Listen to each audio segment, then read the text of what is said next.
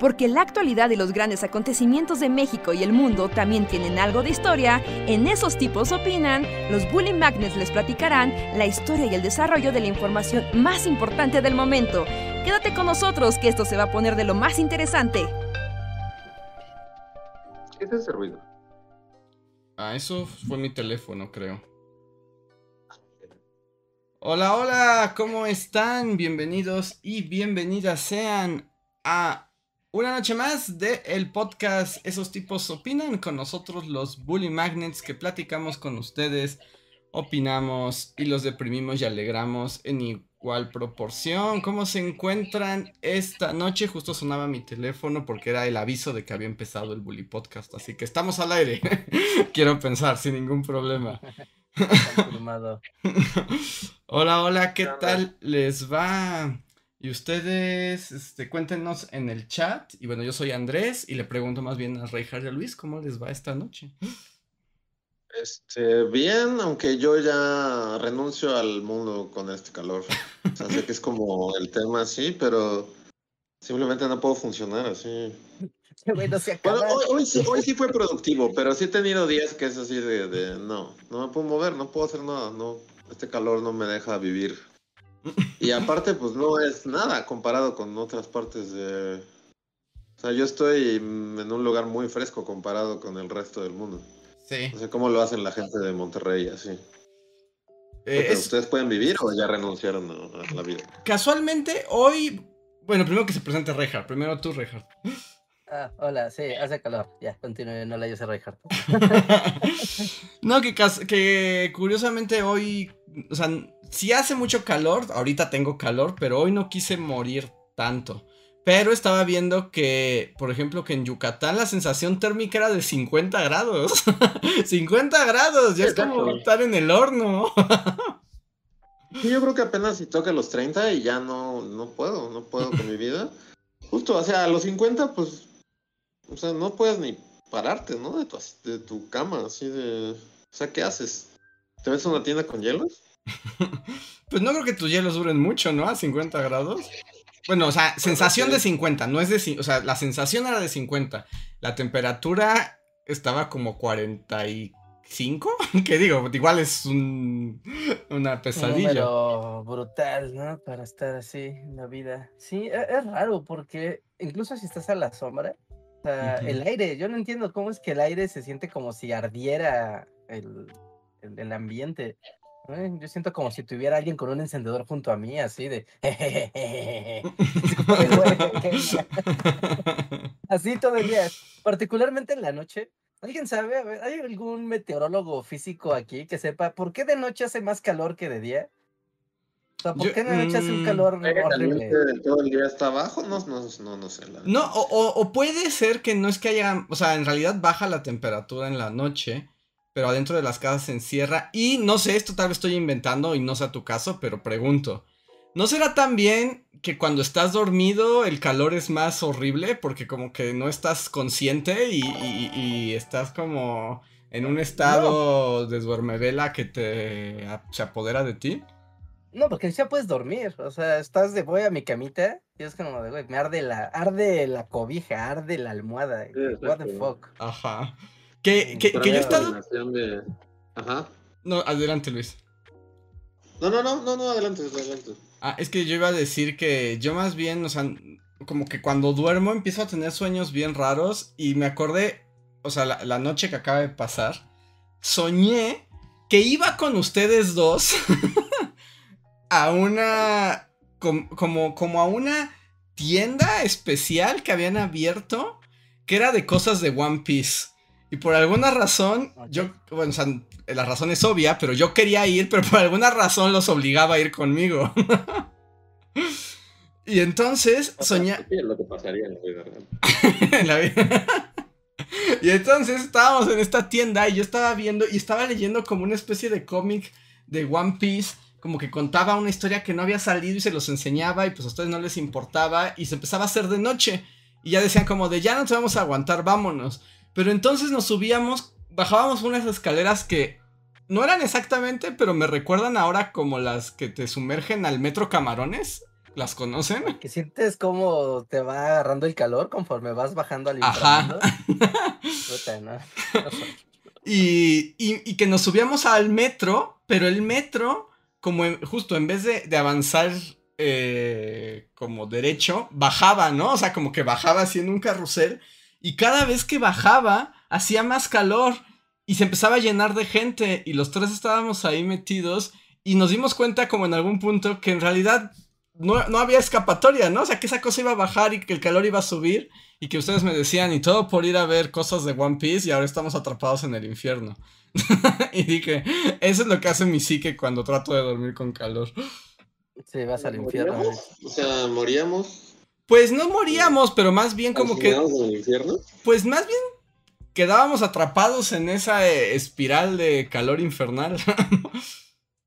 y ya me desperté, y me desperté y dije, no Y sí, me desperté todo acalorado y diciendo como, ay, arruina mis sueños. Güey, ahorita yo tuve una de esas combinaciones que creo que Luis me va a entender más que Andrés, porque Andrés es muy disciplinado y no le pasan estas cosas.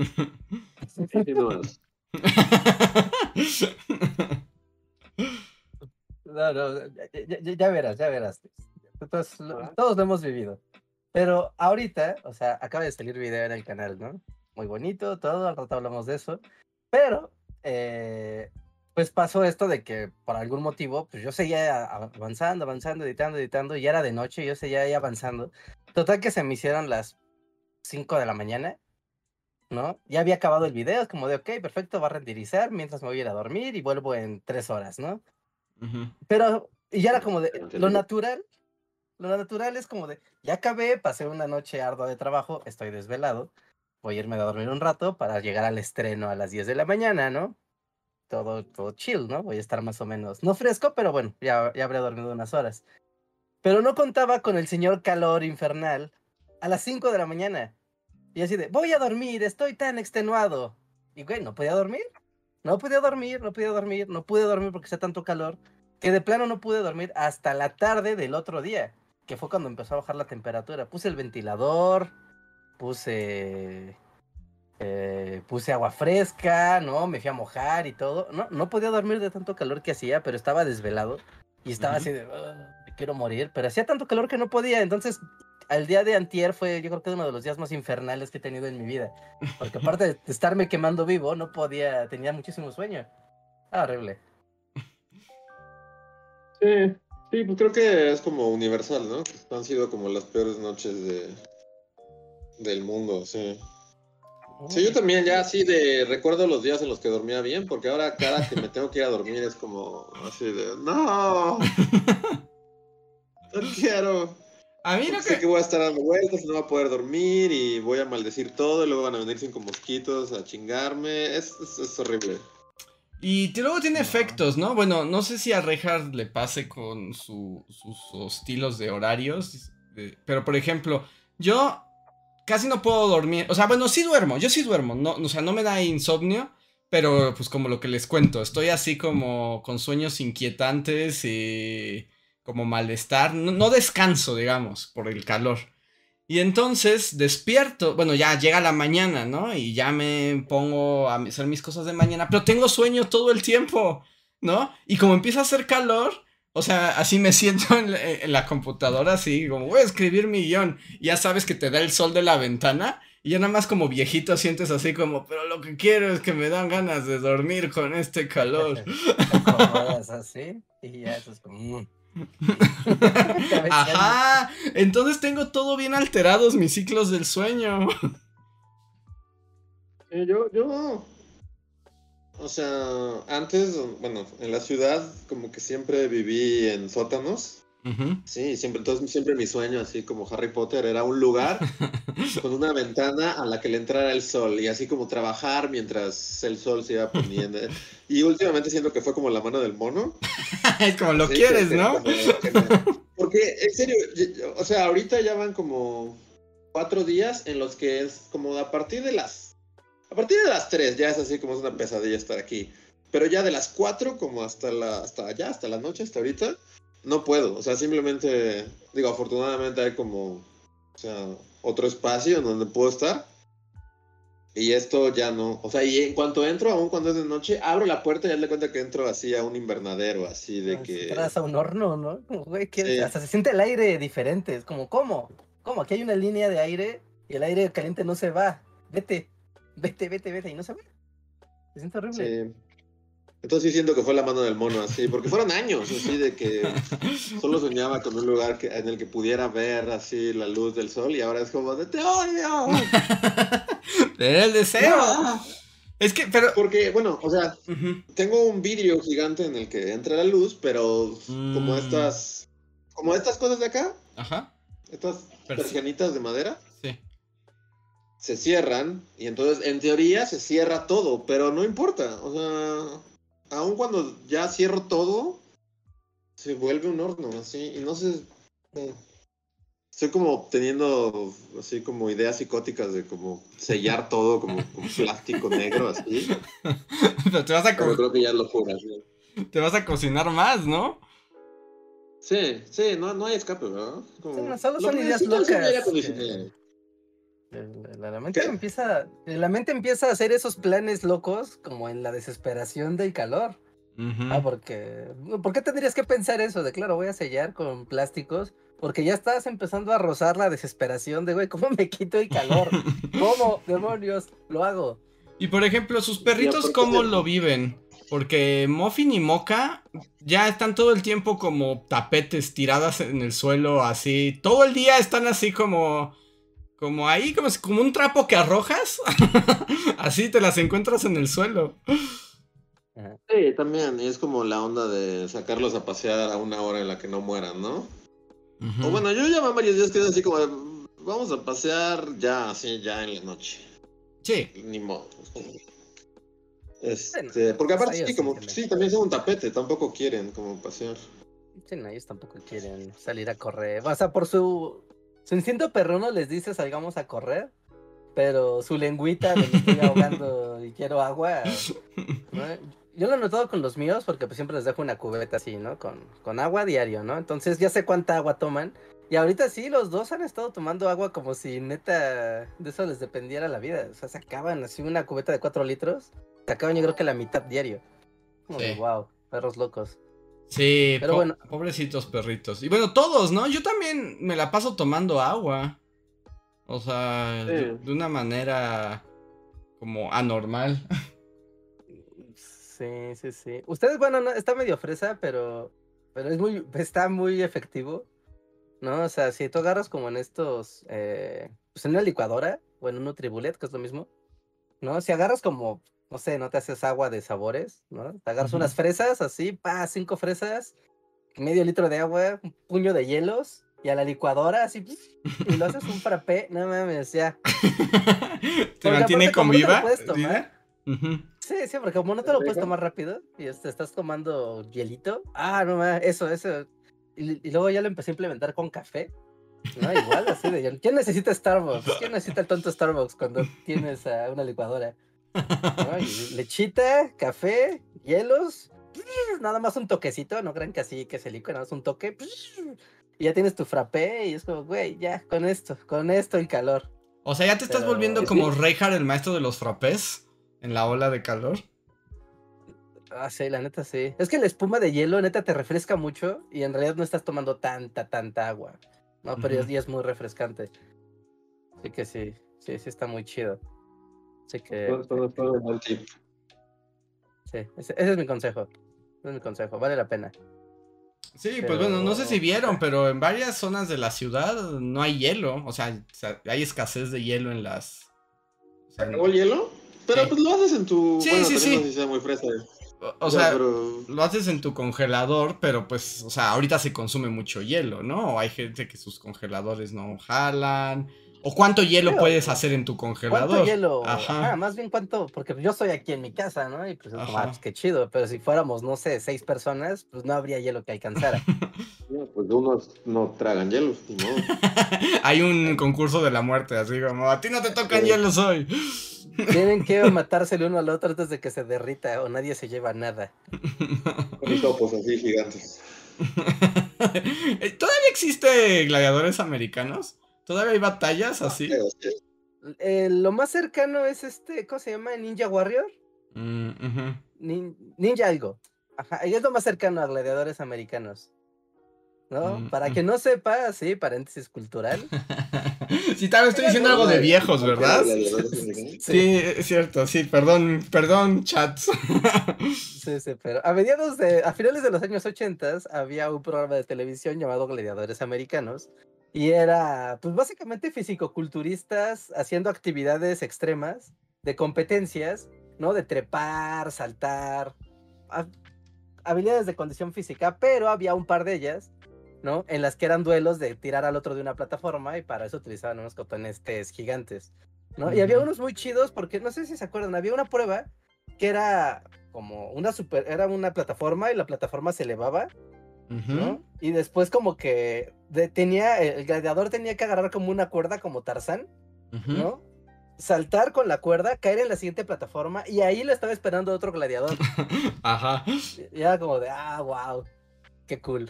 Ah, y, y había como unos, como unos, como tracks, ¿no? Como con obstáculos que tenían que pasar como colgados y luego esquivar unas pelotas malignas que los querían tirar. Sí, sí, sí. Que solo como Sí, dato, poco- el último Gladiadores Americanos se transmitió en 2008. ¿Por qué no? O sea, ciertos, por ejemplo, yo lo estaba viendo, Survivor todavía existe. Y yo así como, ¿neta? ¿Todavía existe Survivor? Entonces, ¿Survivor? No inventes, No, eso sí, cambió el parece- mundo de la tele, ¿no? Pero ah, yo pensaría que si Survivor existe, gladiadores americanos también, ¿no? Pero no. ¿Murió? Survivor, ajá. Dice No, no, que- de 2008, lo que dice Andrés que sí, hasta 2008 llegó. Y el primero fue en 89, el primer América... O sea, y fue algo relevante en la claro. cultura. Los. Bueno, como que es- ese, ese formato que ya, ya cambió, ¿no? Porque ahorita los programas como, por ejemplo, Survivor, sí es como. O sea, es más o menos lo mismo porque es como un reality show de actividad física.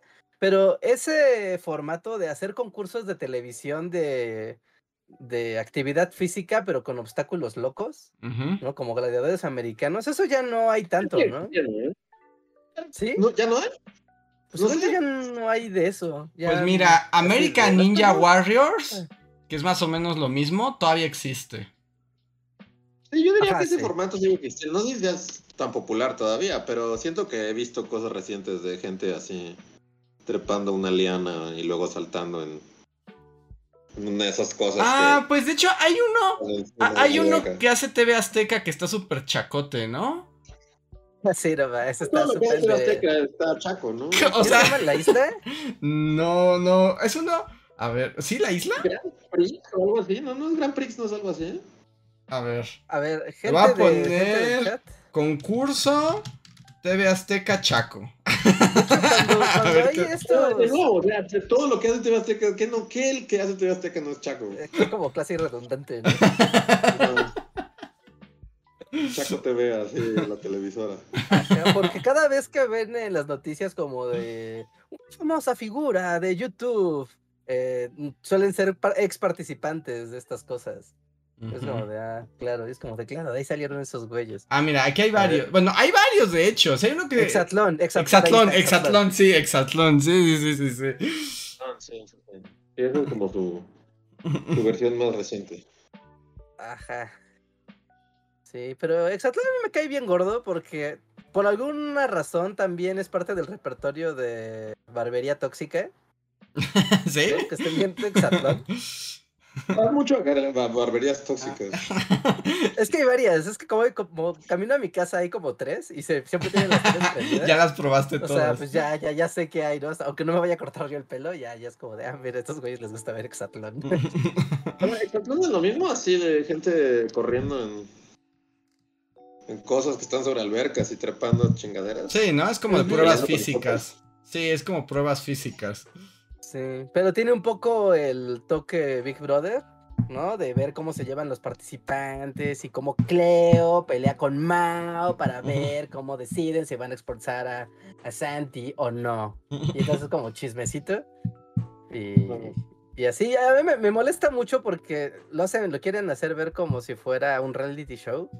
Pero todos los güeyes y las morras siempre están así relucientes de limpios en todas las escenas en donde salen. Es como, güey, a ver, Se supone que acabas de correr así la maratón, pasar una alberca, no revolcarte acá entre los cocodrilos, y llegas a la meta y el guay y la morra acá, ¿no? Brillantes. O sea, ¿tú crees que además es todo falso? ¿Ni siquiera compiten de verdad? Yo creo que sí compiten, pero no, o sea, no, o sea, que sí compiten, pero no que hagan como todo a, como todo el reality show en realidad, pues no es una toma continua, ¿no? Ni está así mm, cortado, es como de, cómprate, bueno, ya, vamos al set, mañana grabamos cómo se llevan. Y así lo van haciendo, yo creo. No, no creo que sea un reality, como anuncian que es. Sí, como que hay como o sea, la continuidad es como muy de edición, ¿no? Ajá, sí, sí, sí, sí, sería como, me molesta que el show no sea continuo. Y mira, en el chat están mencionando uno que vi, o sea, no lo he visto, solamente vi como que me lo anunció Netflix, que hay uno que se llama 100 Physical o algo así, que es como también, pero como con coreanos musculosos. No sé si Netflix se los arrojó a la cara. No, a mí no me arrojó. No. Yo ni lo vi, ah, o sea, no sé, pero es como coreanos musculosos pelean. pero como en pruebas de quién es más musculoso y más coreano. Ah, sí, sí, cierto. Y, ajá, y aquí es como, mira, y es que aparte son de esas cosas que son medio sádicas coreanas. Ya estoy viendo aquí las imágenes. Por ejemplo, están todos haciendo, haz de cuenta que eh, es arriba y hay una reja, ¿no? Una cuadrícula. Y están todos los güeyes mamadísimos. Y tienen que estar trepados así con los puros brazos, como ellos quieran, pero tienen que estar ahí arriba. Y tienen que ver cuál queda en pie hasta el último. o sea, es el equipo. asiático. Es como el equivalente hardcore de este juego que siempre se ha hecho en la televisión mexicana de todos tocan un coche o algo así y el último que lo suelte se lo queda. Sí, es eso pero con barras. pero más fitness. Sí, sí, sí, sí, sí. Sí, e, es algo que los asiáticos harían. ¿Hasta dónde? ¿Qué se rompe primero? ¿Sus músculos o su voluntad? sí, sí, sí.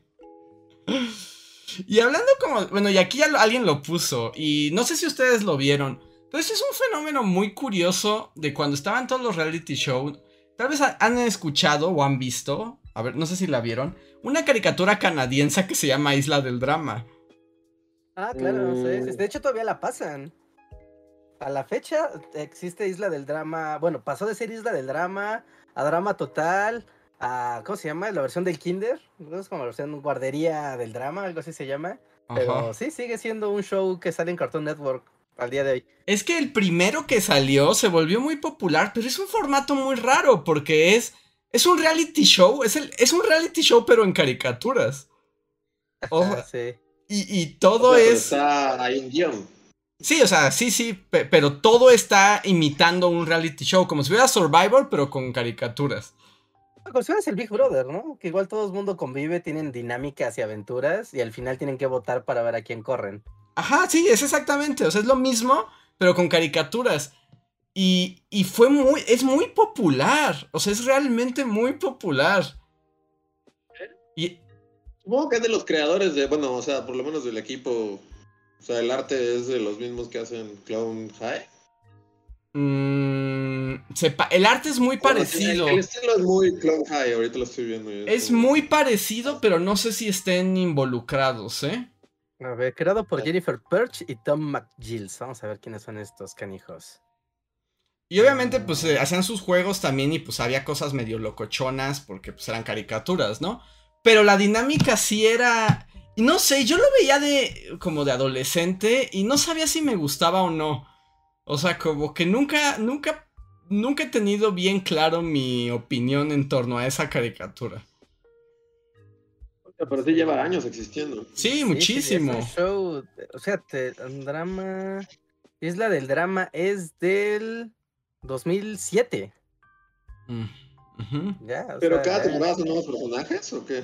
Luego los reciclan, luego los van cambiando, luego los reviven. Pero, o sea, el que siempre está es el presentador, ¿no? Porque es como si fuera un programa. Y cada temporada hay un, un grupo nuevo de adolescentes que van a la isla o a, donde sea que vayan. Pero a veces hay personajes que se han vuelto tan famosos que, o sea, es como si existieran en ese mundo y a veces son como invitados. O sea, es, es como si fuera la vida real, pero en...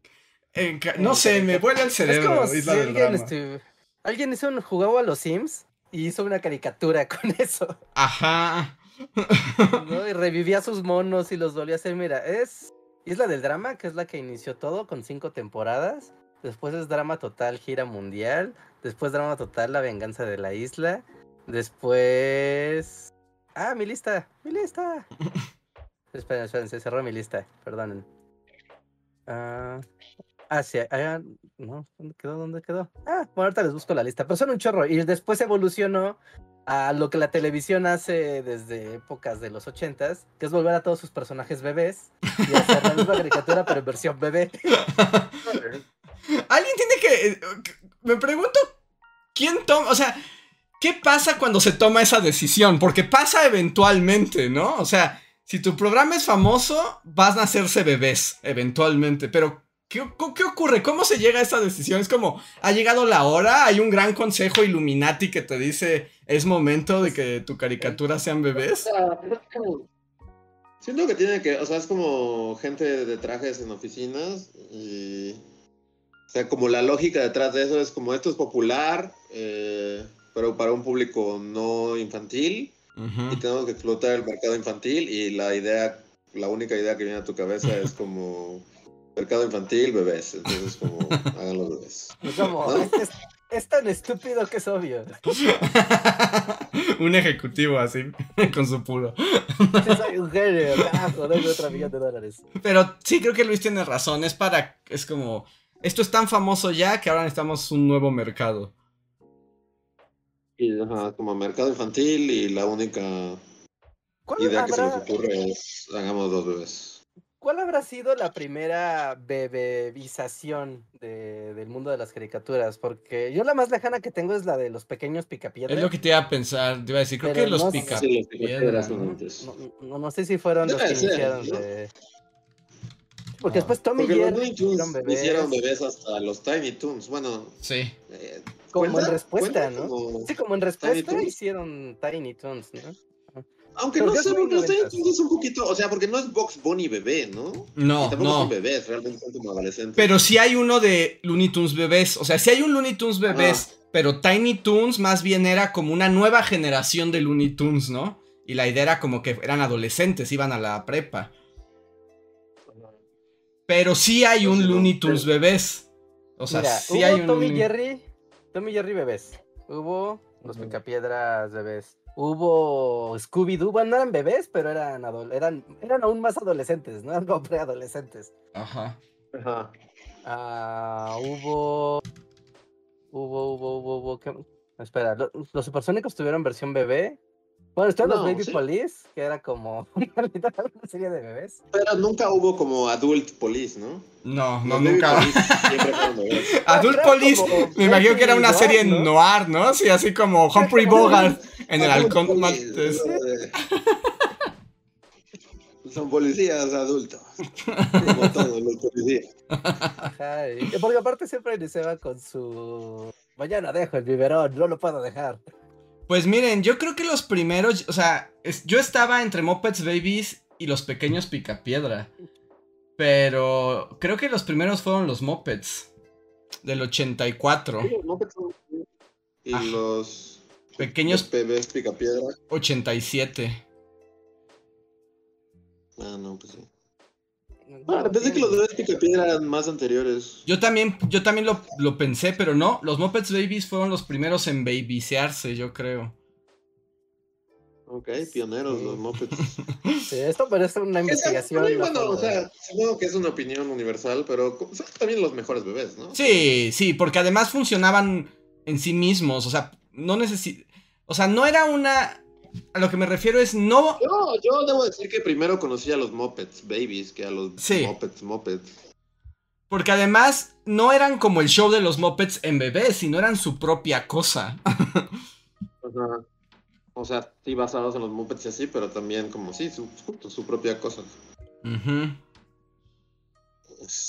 Wow, ya fueron los primeros. Pues parece, no, a menos que se les ocurra algo anterior al 84. Pues, yo pensaría que, o sea, mi única apuesta era Hanna Barbera, sí, porque Hanna Barbera por alguna razón en mi mente se imagina que era de los años 60, así Eh, todo. lo ajá, es que de- sí lo es, ¿no? O sea, como las originales, pero como que los pequeños Picapiedra fue más bien justo Hanna Barbera diciendo, ya no somos relevantes, ¿qué hacemos? Haz bebé a todos, haz bebé a todos. Sí, presionen el botón rojo de babyzación.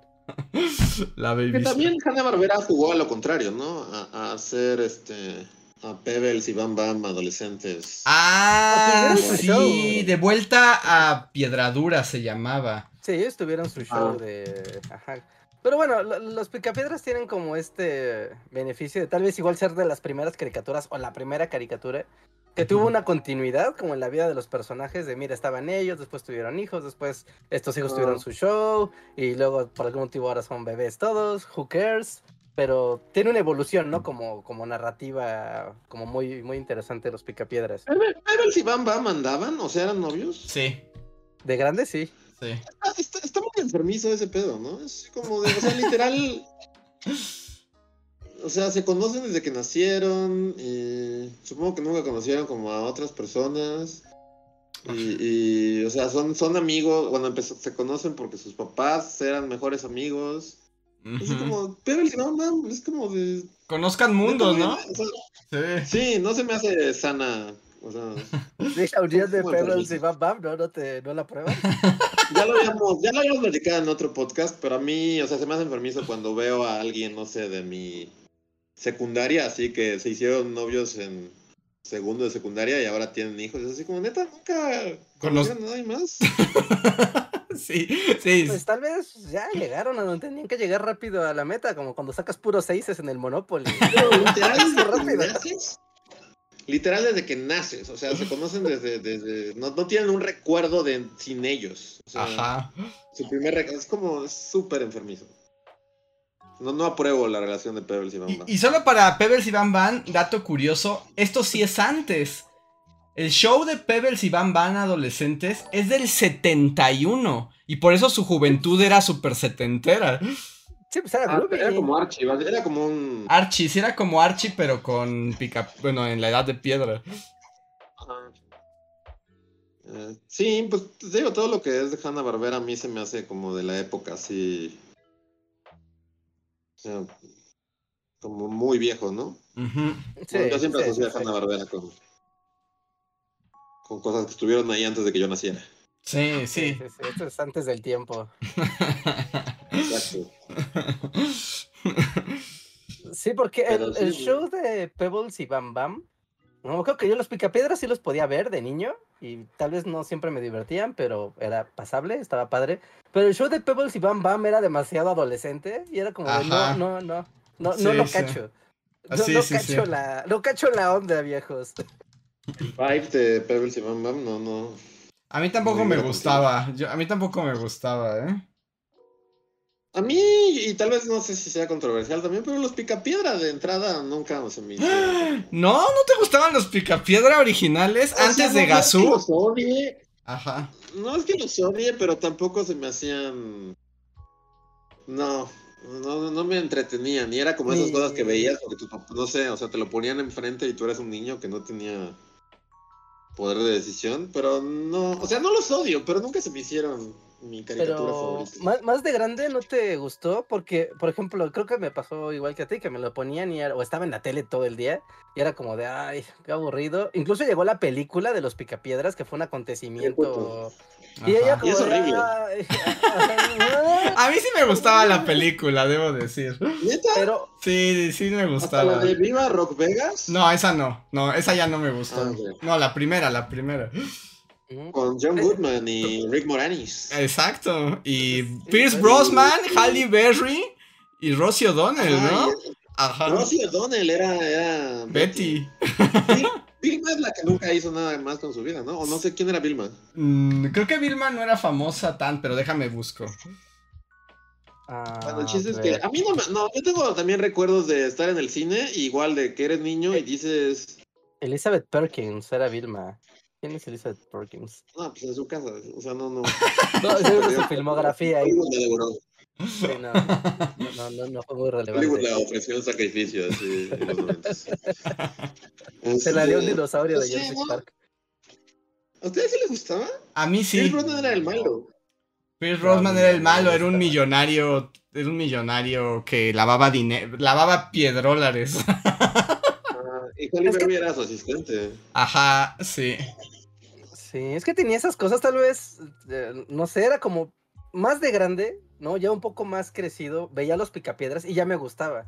Y conforme he ido creciendo, más los ves y es como, no manches, es como los pre-Simpson, ¿no? O sea, está muy padre este show. Pero como que tienes que ser un poquito más grande para captar como muchas cosas de... Pues es que es la vida cotidiana de la vida adulta de estos güeyes. A mí sí No, me y- gustaba. La neta, a mí de niño me gustaban los picapiedras. Y recuerdo que mi episodio favorito era cuando van a hacer Pebbles. Y que Pedro Picapiedra tiene que llevar a Vilma al hospital. Pero siempre se confunde y da como 80 vueltas y nunca lleva a Vilma. o sea, lleva lle- otra cosa, ¿no? lleva Pues, otra cosa. Y de niño me daba mucha risa. La verdad es que yo sí lo disfrutaba. Y la película sí me gustó. Y por cierto, también salía Elizabeth Taylor. Ay, sí, sí, sí. Era la mamá de De Vilma. alguien. De Vilma, ajá. Ajá. Sí, no, no, no. Y, y también, o sea, no sé si esté ya rompiendo corazón, pero tampoco los supersónicos. Ah, no, esos no. Bueno, yo a los ah, supersónicos los odiaba. Y siempre los ¿Sí? pasaban Igual. uno después de otros. Y yo veía a los picapiedras así como, ¡yay! Y era como, ah, ya empezaron los supersónicos, qué basura. En el pasado y otros en el futuro, literal tuvieron un crossover. O sea, para mí era lo mismo en mi cerebro infantil. Y, y lo que dice Reija, o sea, también es cierto, yo no los he visto desde que era un niño. Entonces, tal vez sí, si ahorita viera los Picapiedra, apreciaría como su humor y lo que sea.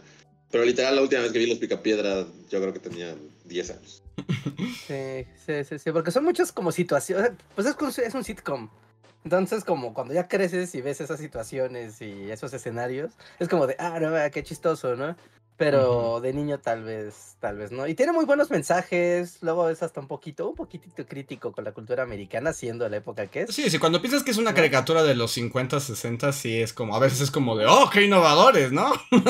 Ah, o sea, ahí se podía ver como, ya es como machismo time a todo lo que daba. Ah, sí. Ah, sí, sí, era como, wow, o sea, como, voy con mi jefe y traían a- mi secretaria, la linda señorita Piedrita. Ay, como, había un capítulo que también, "Está bueno. No lo pensaba en ese momento, pero estoy recordando mis ah, capítulos favoritos de los Picapiedra. Y había un capítulo que era muy chistoso, donde eh, a Pedro le tocaba organizar dos fiestas al mismo tiempo. Tenía que organizar la fiesta de la logia de los búfalos mojados, que era como el club de señores. Y al mismo tiempo tenía que organizar la fiesta de Pebbles. Pero entonces como que la- el, el- como el gag Ay, mayor, neta, un que es... pastel- Un pastel, ¿no? Ajá. una bailarina. Ajá, eh, el, el pastel, o sea, está súper macho time, ¿no? Pero, pero... El pastel de la logia de los búfalos mojados estaba lleno de bailarinas que cuando abrían el pastel salían bailando como en leotardo y hacías como can-can. fila, Ajá.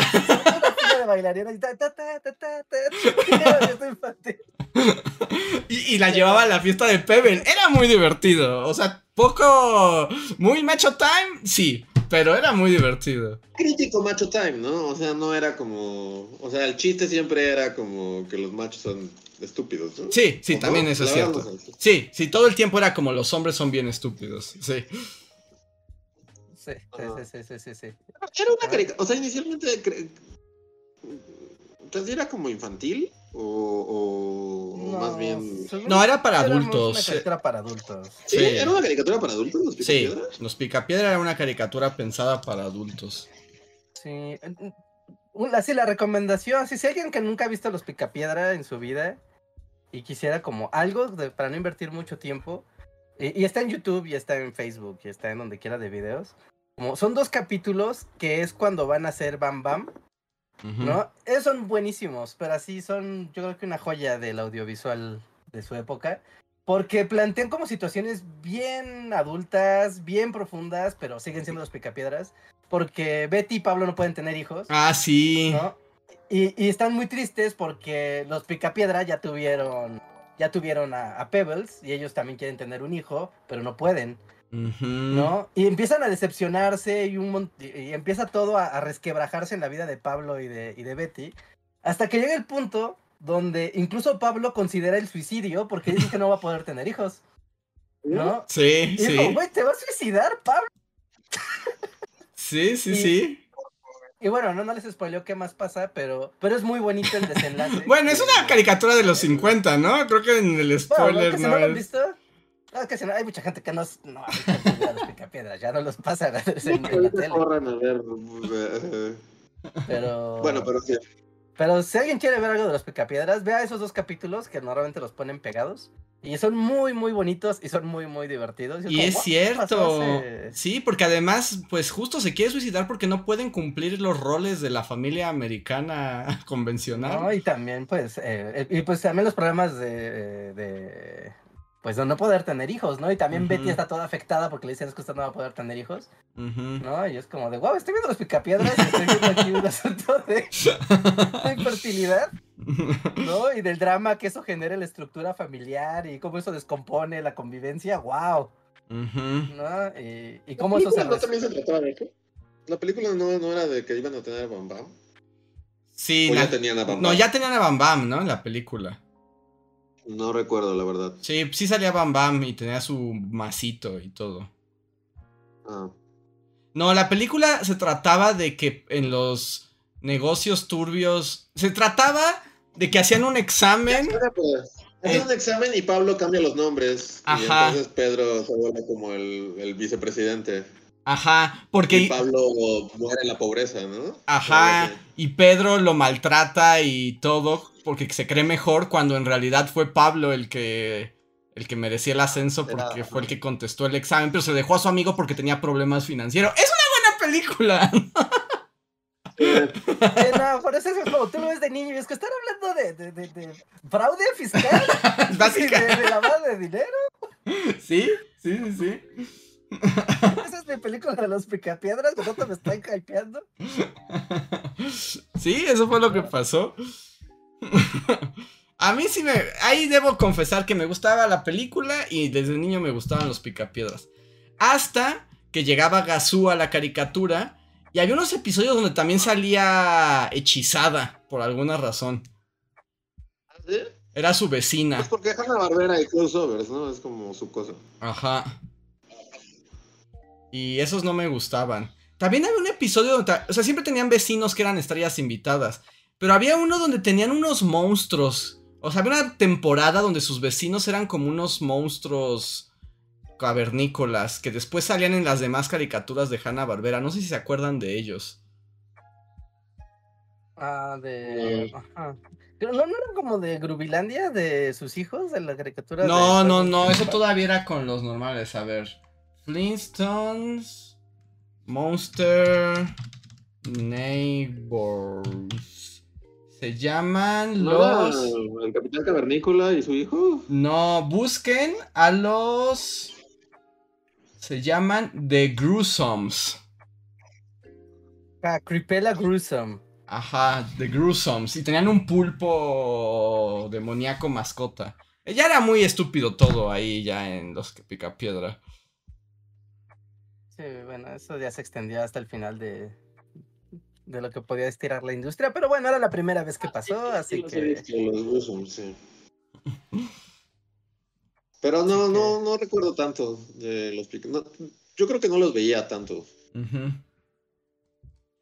Son, so- para, yo lo asocio como cosas que me ponían, así como de esto te va a gustar, y se supone que me tenía que gustar, pero no Y me no, gustaba. no funcionaba. Como Gilligan, tal vez también sea sacrílego, pero también Gilligan era de esas cosas que, que fingía que me gustaban de niño para. ¿Sabes qué? Te, es que Gilligan tenía muy buen intro, es que ese era el problema, que te ibas con el intro y como. "Ah, esto va a estar bien padre. Y después te aburrías una hora. Pero sí, ¿y por qué los picapiedras sí y los supersónicos no? O sea, ¿qué tienen de diferente? Los, bueno, ¿No a mi parecer no eran lo mismo. Es que los, los supersónicos justo llegaron después y eran básicamente la copia de los picapiedras, pero la copia de los picapiedras cuando los picapiedras ya no eran divertidos. Entonces, no sé, y los o sea, Pedro Picapiedra es un gran personaje, o sea, Pedro está bien padre. Ajá. es muy tonto, es muy noble, es un tipo muy agresivo. Y la, la dupla Pablo-Pedro, ujú, o sea, es muy divertida. Y, por ejemplo, ¿cómo se llamaba el güey del. Supersónico, bueno, en español era supersónico. ¿no? Ajá. Ah, sí, Jetson, ajá. Pues él, él ¿quién tenía? Nadie estaba solo. Computadora, tenía una computadora que le hablaba en el trabajo. Y Robotina, que era como super racismo time. Ajá. Pero, pero uno no captaba eso, ¿no? No, no, no, no. Y aparte, Pedro Picapiedra tenía su Java Yabadú. Exacto. Perdón, pero eso, eso, eso. Pero era una. un gag phrase. ¿El supersónico no tenía ninguna frase así de. Java Dabasónico? No, no. Y por ejemplo, como que Pedro Picapiedra tenía dinámicas, ¿no? En su casa con Vilma, con su amigo Pedro, en el trabajo con. O sea, con los de la cantera. Y como que Supersónico no tenía nada, ¿no? O sea, era como... un perdedor, ¿no? El que su jefe lo ninguneara y ya, así como sí. vamos a construir todo un show de, El señor Júpiter, ¿no? Era su jefe, que era un chaparrito que le gritaba. Y eso era todo. Y la neta, ¿cómo se llamaba la esposa? ¿Ultra? Bueno, en español, en inglés no sé cómo se llaman, pero era Ultra. Ultra, sí, ¿no? También estaba bien chafa, ella era como, ¿tú qué?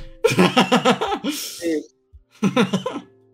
Pues era una señora que compraba, ¿no? Ajá. Porque Vilma estaba más interesante y también tenía a Betty, ¿no? Entonces tenían como. Y también tenían como esta dupla de cuando nuestros maridos la están cagando épicamente y ahí las dos esposas a ir tras de ellos para que no jodan todo. A resolver el problema, sí. Ajá, el problema de los supersónicos es que no, tenían amigos, ¿no? no. Una pareja de señores solos y horribles que no tienen Además, como que. Y, por ejemplo, porque los. Y en cambio, como que los supersónicos se enfocaban más a los hijos. Pero los hijos eran Cometín, que era como un niño genio, que era bien chafa. Y Lucero, que era como problemas adolescentes setenteros, ¿no? Era básicamente el show de Pebbles y Bam Bam. Sí, sí, sí, sí. pues sí. porque por, algo hay tantas teorías del mundo de los supersónicos. ¿No? Porque claramente estabas tan aburrido viendo el show que empezabas a inventarte cosas. ¿Por qué buena? ¿Por qué no se ve el piso nunca? De hecho, el que luego se llevaba el, los capítulos era el perro. O sea, el Astro, ¿no? Astro. Astro tenía aventuras más interesantes que la familia. Sí. Sí, tampoco. Me acuerdo que vi una película en la que van como a. Hay como una madre con resortes en los brazos. Ah, sí. Como un peluchín. Es su gasú. Es el gasú de los supersónicos. Ah, es el gasú y se vuelve amigo de. De Cometín, sí. Y esta sí, no, Lucero... Era muy aburrida la caricatura de nuestra infancia.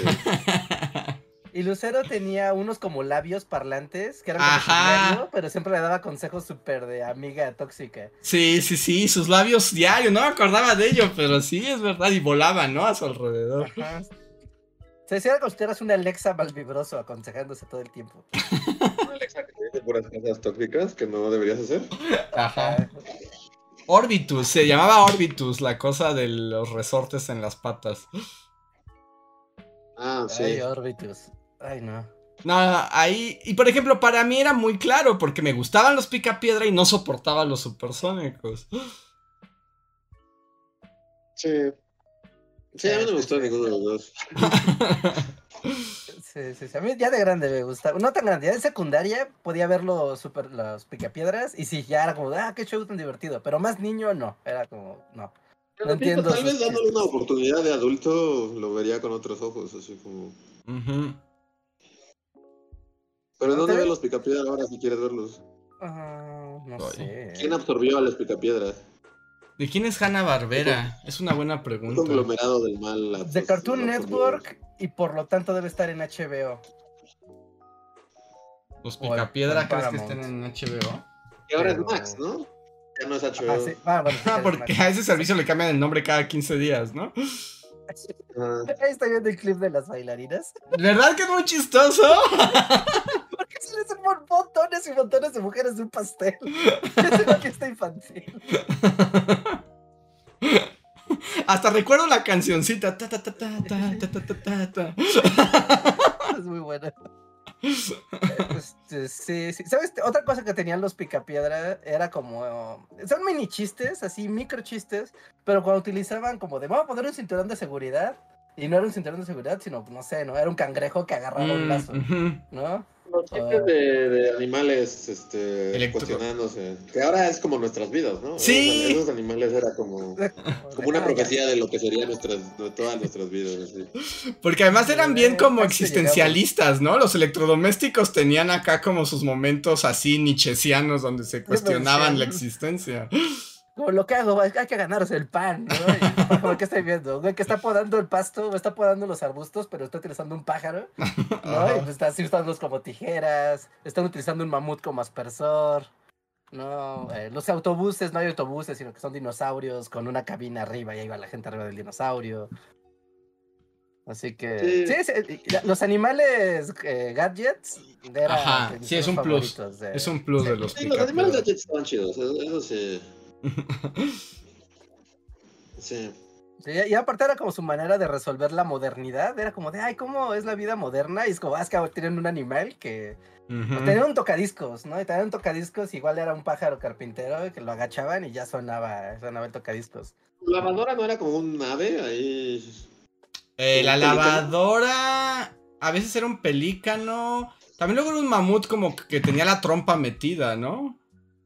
En, en el tambo. Ajá, sí, sí, sí, como un pelícano. ajá. Estoy viendo el de los discos. Y es un chango. Hay un chango dentro de una consola que agarra un disco y se lo pone para que el pájaro se agache. Y, y, están así- y los dos, no estoy escuchando, pero los dos se dicen algo. Tienen su frase de, bueno, ¿qué hacemos por dinero? ¿no? Lo que sea que digan. No, los picapiedras sí están padres. Los picapiedras. Yo, yo es como picapiedras respect. Es así como. Mira, hay un... está Pedro no, Picapiedra pica jugando piedra, los bolos. respect, Porque, o sea, aun cuando no me gustan, pues, o sea, es increíble las, las aportaciones a la cultura pop que hay. O sea, aunque no sepas de los picapiedras, sabes todas sus referencias y Ujú. Yabadabadú y todo eso, ¿no? Sí, Sí, sí, sí. picapiedras Sí, no, pues, respect. El primer show sitcom así que rompió la, la cultura, ¿no? Sí, sin duda. Está Pedro Picapiedra en los bolos y cuando tira los Ah, pinos, que- que- baja un columpio con changos Ajá. y los changos con la cola se llevan lo- los pinos. Y ese también era un Ah, chiste wow. muy clásico visual de los picapiedras. Como Pedro tiraba los bolos, que se paraba en puntitas y era como. ¿En puntitas? Ajá, antes de aventarlos. Porque lo hacen en la película, ¿no? En las películas también lo hacen, sí. Eso les va a pasar. Les va a poner el disco. Esta es una compilación de los animales gadgets. Hay una máquina, Bill me está cosiendo una máquina de coser, igual es un pájaro como carpintero, ¿no? Y pues pone al pájaro a picar la, la, la tela, hay un triturador de basura y hay un chango abajo del, abajo del fregadero que se está comiendo las cosas. Eh, tienen un, como, una como rueda de hámster para cocinar y que esté girando la carne en el asador. Nada, Ujú. este, es- este es oro. Había mucho ingenio. Y los, pica y los supersónicos no lo tenían. Lo siento. Los supersónicos y sus máquinas y robots racistas no tenían gracia. Eh, pero no muchos fans, o no sé, ¿ustedes conocen a alguien que diga los supersónicos eran... mi-"? Es como... na- No. Nadie quiere a los supersónicos. No, nadie quiere los supersónicos. No, era que sí son Pues pocos díganos los así. que, Yo diría "Guau". que es inexistente, es así, es de raritos decir que tu caricatura favorita mundo eran los supersónicos. si dices eso, estás mintiendo. Ajá. Lo estás diciendo por convivir. Sí, porque también el intro de los Picapiedra, que se me hacía como un intro bien chistoso, que iban en su carro, iban al, iban al cine. O iban, Ujú. iban Sí. saliendo de un sí, autocinema. del autocinema, autocinema, sí. Iban saliendo del autocinema en el carro y después Pedro pedía unas costillas, pero era una costilla del tamaño del carro. Ajá. Y esto se volteaba el carro. ¿No? Y después ya los veías todos, muy a los Simpson, o sea, que entran, Sí. más bien los Simpson muy a lo picapiedras, llegan a su casa, que se ve el buzón, dice Flintstones, y entran todos corriendo a la casa. Sí, y el que se queda afuera es Pedro y el, es el cuando peca y grita ¡Vilma! Porque no le abren la puerta. Ajá, Los Entra picapiedras son la base, así son la piedra... eh, ¿Cómo se dice? la piedra angular. La piedra angular de Hanna Barbera. O sea, Sí. a ellos le deben su. ¿Sí? Sí, o sea, gracias a los picapiedras, Hanna Barbera se convirtió en la empresa gigantesca de caricaturas que se convirtió. O sea, los picapiedras es el origen de todo. Ya. Sí, pues sí tiene sentido. Es muy viejo, ¿no? Es como 60 Pues estaba en blanco y negro, ¿no? Los primeros capítulos de Picapiedra estaban en blanco y negro. Y fumaban también, ¿no? Tenían Sí. como un comercial de fume Sí. cigarrillos con Pe- como Pedro. O sea, Ujú. entonces sí debe ser muy, muy viejo. Mira, el primero, ahorita te digo, el... Y sí, mira, están en HBO Max. Si quieren ver los Picapiedra, están en HBO Max. Pero los Picapiedra, su primera emisión fue en 1960. Wow. Wow. O sea, sí Sí, son... son contraculturales, así. Sí, sí, sí. Son de los años 60. 60, exactamente 60. Para ser más específico, septiembre de 1960. Son más viejos los Looney Tunes, ¿no? Sí. Sí, sí. Sí, sí, Cuando, cuando Box Bunny era como redondito y raro y se veía más siniestro. Sí, Sí. Box Bunny empezó siendo muy feo y empezó. eh, realmente todos empezaron siendo muy feos. Sí. Todas las primeras versiones. También la primera versión de Daffy es como. Sí, era como, oh, como que no te quieres encontrar así en un callejón. Sí, sí, se fueron perfeccionando muchísimo los Looney. Los Looney Tunes son de 1930. 30. ujú. Sí, sí. ¿Siempre fue Chuck Jones, así de- desde el inicio? Eh, no, eh, No, no, eso ya es como pedir mucho para. pues. Sí, ¿no? Chuck Jones ya llegó después, supongo. pero Chuck No Jones. sé. Vamos a investigar esto. Ese, ese tiene buen tema, Bully, la historia de los Looney Tunes. Chuck Jones. es una eso es joya, ¿no? Porque sí, fíjate, Box Bunny, sí, Pues ah, su sí. primera aparición fue en, en 1940, 27 de julio de 1940, de Box Bunny, ¿no? No de Merry Melodies. Los Looney Tunes nacieron en el 1930 y Chuck Jones empezó a trabajar para los Looney Tunes en 1933. Así Crea que, nada. como dice Reinhardt, como en los 40 ajá. Sí, Ya, ajá, ya como Box Bunny, porque aquí hay como una caricatura que es como pre-Box Bunny, que es un conejo peleándose contra un cazador, Sí. que es un puerco, ¿no? Pero es del 38, pero Pero todavía no era todo raro y daba miedo. Ajá, sí. sí.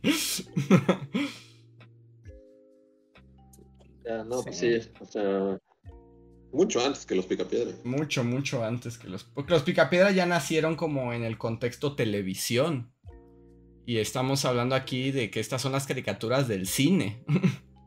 Sí, que ibas a ver, así pasaban antes de que Ujú. pasaran una un noticiero de Hitler invade Polonia. sí, sí, sí, esto es, es- es esa época, entonces... eh, son, es gran tema, algún día Bully sí debería tratar estos temas. Es como caricaturas que moldearon la cultura pop. Ujú. Sí, no, sí, sí, sin duda, ¿no? Y pues todos los productos derivados que de ahí nacieron, es como de, ay, bueno. Ah, ¿Se acuerdan de Tiro Loco McGraw? Sí, claro. ¿No? ¿Les gustaba Tiro Loco? Eh, a mí no me gustaba Tiro Loco, pero era Mm. popular. No, a mí de esas de Hanna Barbera, de sus personajes como individuales, me gustaban Trixie y Dixie y el gato Jenkins. ok. Esos eran los- esos me gustaban. Pero Tiro Loco, Huckleberry Hounds, Yogi, esos no me gustaban. Sí, no, Yogi tampoco, ¿no? Yo nunca conecté con Yogi y también era muy popular. Es que es Sí, difícil, no. hacer los picapiedras dos veces, pues no, ¿no? Eso, por más que lo intentes, no va a pasar dos veces. Pero en cambio, sí me gustaban mucho los autos locos. Y las Olimpiadas de Wacky la Racer. Risa. Los Wacky Racer y las Olimpiadas de la Risa me gustaban mucho. ¿sí? Mientras que en México, de hecho, mira, desde el 68 y 69, los corredores, bueno, Wakey Racers. O sea que sí, sí es full, full 60. Bueno, ya la transición, ¿no? 60 a 70. Y se notaba. Pero son muy buenos. Los Wacky Racer, o sea, son muy buenos. Sí, eran un clásico. los Se dejan ver, todavía lo puedes ver. O sea, todavía puedes ver un episodio de los autos locos y decir, está divertido. ¿Son buenos? Sí. también hace 10.000 años que no veo Wacky Races. Por ejemplo, yo ahorita estuve viendo para tu video de.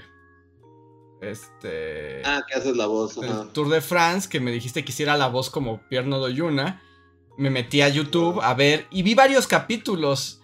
Y además de copiar la voz y eso, esa parte. Pero me divertí viéndolos. Dije, wow, hoy en día, 2023, me gustó ver esos episodios. Que en cambio no puedo, no, o sea, un episodio del oso yogi me atravieso los ojos con un picayelos. Sí, sí, yogi nunca tuvo gracia. No, yogi no, no está tan, no, no está tan cool. No, picapiedras. Mmm... Y Scooby-Doo, ¿no? Scooby-Doo es como el único que has trascendido. Bueno, es el único que ha roto la barrera del tiempo y el espacio, ¿no? Pues, pues, Scooby-Doo se sigue haciendo a la fecha. Estabas esperando una película de Scooby-Doo. Estamos, estábamos, ¿no? ¿Hay una película en camino? ¿Ya, salió? Según yo hay una película en camino de Scooby-Doo. Pero vamos a ver, Scooby-Doo de Movie. La última fue una de CGI, pero también... Pero la cancelaron, ¿no? En gran medida... ¿Eh? ¿No la habían cancelado o algo así? No, y es X, pero siento que en gran medida también se coló a nuestra generación por las películas live action, ¿no? Y que nunca ha desaparecido. Scooby-Doo no se ha ido jamás. Sí. O sea, los Picapiedras lo crearon, pero Hanna digo, pero Scooby-Doo hace que sigan siendo algo, ¿no? Sí. Los preservó en el tiempo. Ah, no, la cancelaron. En noviembre del 2022 la cancelaron, la película de Scooby-Doo. Sí, porque la última mm, creo que solo la vi yo. Ajá. Pero tuvo su serie, la que se llevó un montón de hate. Ajá. Ah, la, ah, la de Vilma. Vilma. Ajá. pero ya la renovaron. Ajá, como todos la odiaron, pero todos la vieron. Ajá, exacto. sí, sí, sí, sí. Vilma. Y no olvidemos que apareció Shaggy en el multiverso como Shaggy Super Instinto. Ah, sí. No, Scooby-Doo, Scooby-Doo por alguna razón trasciende las épocas. Siempre hay un Scooby-Doo vigente. Sí, en todos los universos. es la constante del multiverso, Scooby-Doo.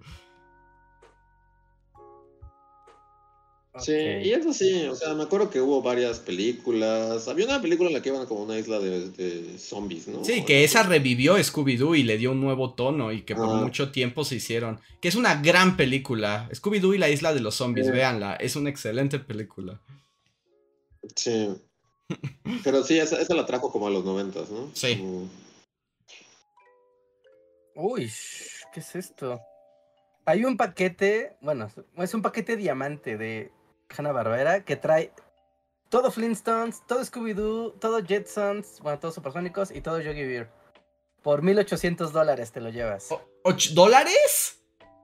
1800 dólares. Sí, Mejor lo sacas de Pirate Bay o algo así. Ajá. bueno, es una colección física, ¿no? Con como, yo creo que como 200 DVDs, porque imagínate tener todo, las cuatro series completas. Sí, está, debe ser mucho, porque además supongo que es todos los capítulos, buenos, malos, a través de los años, ¿no? Todo. Todo, todo, todo, todas las cuatro series en la colección de diamante de Hanna Barbera. pues Estuvo en descuento en 600 dólares en, en Navidad. Por si alguien está interesado en su colección. Si gusta. pues bueno, voy a aprovechar este momento para agradecer de nuevo a todos los que nos están escuchando, ya sea aquí en el en vivo o en el editado en Spotify y en las otras plataformas de podcast. Y les recuerdo que si les gusta lo que hacemos aquí en los podcasts y en canal de Bully Magnet, si quieren ayudarnos a que lo sigamos a hacernos, hay varias maneras para apoyarnos y asegurarse de que no moramos de hambre.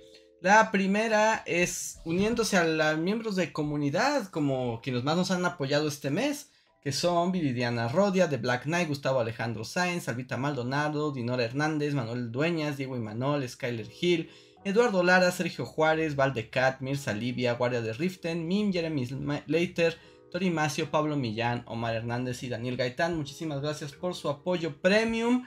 Y recuerden que si quieren decir algo, solo arroben a Bully Podcast porque tienen un super chat gratuito. Y el otro es el super chat donde ustedes nos dejan un donativo, nos escriben algo y con eso nosotros les respondemos, les contestamos o cambian el tema de conversación. Y el primer super chat de la noche fue de Diego y Manol que dijo, ok, no recuerdo eso, pero dice, la otra vez Luis habló de pitayas. ¿Cuál es su fruta favorita que pueden encontrar viajando en la carretera? ¿De pitayas? No, No, porque López Obrador y sus frutas de carretera, ¿no? Mm, sí. ¿Cuál es su fruta de carretera Eh, favorita? Los Yo los membrillos. cocos porque... ¿Los qué? Membrillos. Membrillos. Los Membrillos. es raro que encuentres. mem- Bueno, o sea, si los buscas aquí en Ciudad de México no es fácil encontrar membrillos. Pero si vas de. Creo que de Guanajuato y para arriba, encuentras gente vendiendo como unas cubetitas con membrillos. Y con chilito, uff, membrillo for the win. ¿Tú, Luis? Yo cocos porque significa que estoy cerca de la playa, supongo. Aunque aquí también hay, obviamente, pero... Supongo que si me estoy comiendo un coco es porque estoy llegando a la playa. Mm, Yo no tengo en realidad una fruta carreterosa que me guste, pero como que la que tengo más en la mente siempre son las tunas. Como que yo asocio tunas como comprarlas en la carretera. Ajá, sí, ¿no? Claro. Claro. Aparte, como que son diferentes. La tuna que te llega aquí a Ciudad de México a la tuna carreterosa, Ujú. que suele ser tuna blanca. O las fresas, que igual cuando vas para. Igual por Guanajuato o Querétaro, justo toda esa frontera, y hay fresas. Fresas por montones. Te puede dar cólera, pero bueno. Sí, yo te voy a decir, fresas de carretera la de verdad me asustan un poquito. Sí. Yo no comería fresas de carretera. Es como cisticercos. también, Ajá, exacto, es como una invitación al cisticerco, sí. Sí, sí, sí, la verdad es que sí. La verdad es que sí, pero sí hay un montón de localcitos en la carretera de fresas, todos venden fresas, mira cuántas fresas. Y la tentación es grande. Fresas con crema, de ca- en carretera con calor, uy. Sí, además hay con crema, es verdad. Y un volado así, un volado por la vida y la muerte. Por los cisticercos. ¿Traerá cisticercos, sí o no? 50-50. No, no me gustan tanto las fresas legítimamente como para arriesgar mi vida con cisticercos. sí. Sí, porque sí está peligroso. A ver. Osvaldo M nos dice: Solo paso a preguntarle a Andrés. Últimos pensamientos de Pentiment y qué tal el Final Fantasy XVI. Ayer acabé Pentiment. ¿Ah, sí lo acabaste? Ayer acabé Pentiment. Juegazo. Sí. ¿Ya termina ya? 10 de 10. ¿Sí? Sí, 10 de 10. Qué gran O sea, terminas juego. ¿Y lo streameaste al final y todo? Sí, sí, sí, todo. De hecho, todo Pentiment fue streameado. Todo. o sea, ahí sí no hubo nada que no se viera en pantalla. Y qué gran juego, qué gran final. Todo muy bonito. Y me emocioné mucho porque, claro, o sea, se esperaba. Pero en los créditos, amigos, hay bibliografía. O sea, el- es un videojuego que tiene bibliografía en sus créditos. qué cool, qué cool. ¿Y qué en cool. cuántas transmisiones se terminó? Ay, fueron como ocho, ocho transmisiones, tal vez. Ocho, nueve, yo creo. Ay, sí fueron muchas. Fue Sí, bastante. larguito el juego. Y además es que yo no juego tantas horas, juego como de a dos horas. Entonces también. Pero sí, sí estuvo larguito. Es que además, ¿sabes que también lo hace más largo? Que hablaba, hacía todas las voces.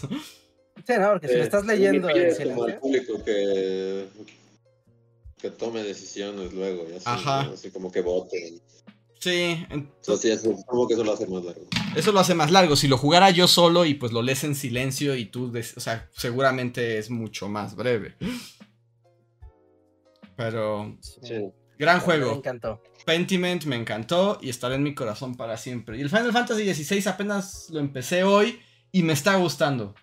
O sea, me parece... Ese es el chico de los estrenos. Yo soy el chico del... o sea, Pero pues es que este... Se necesitaban, Reja. Street Fighter y Final Fantasy. Tenía... O sea, tienen que ser de estreno, si no, no valen.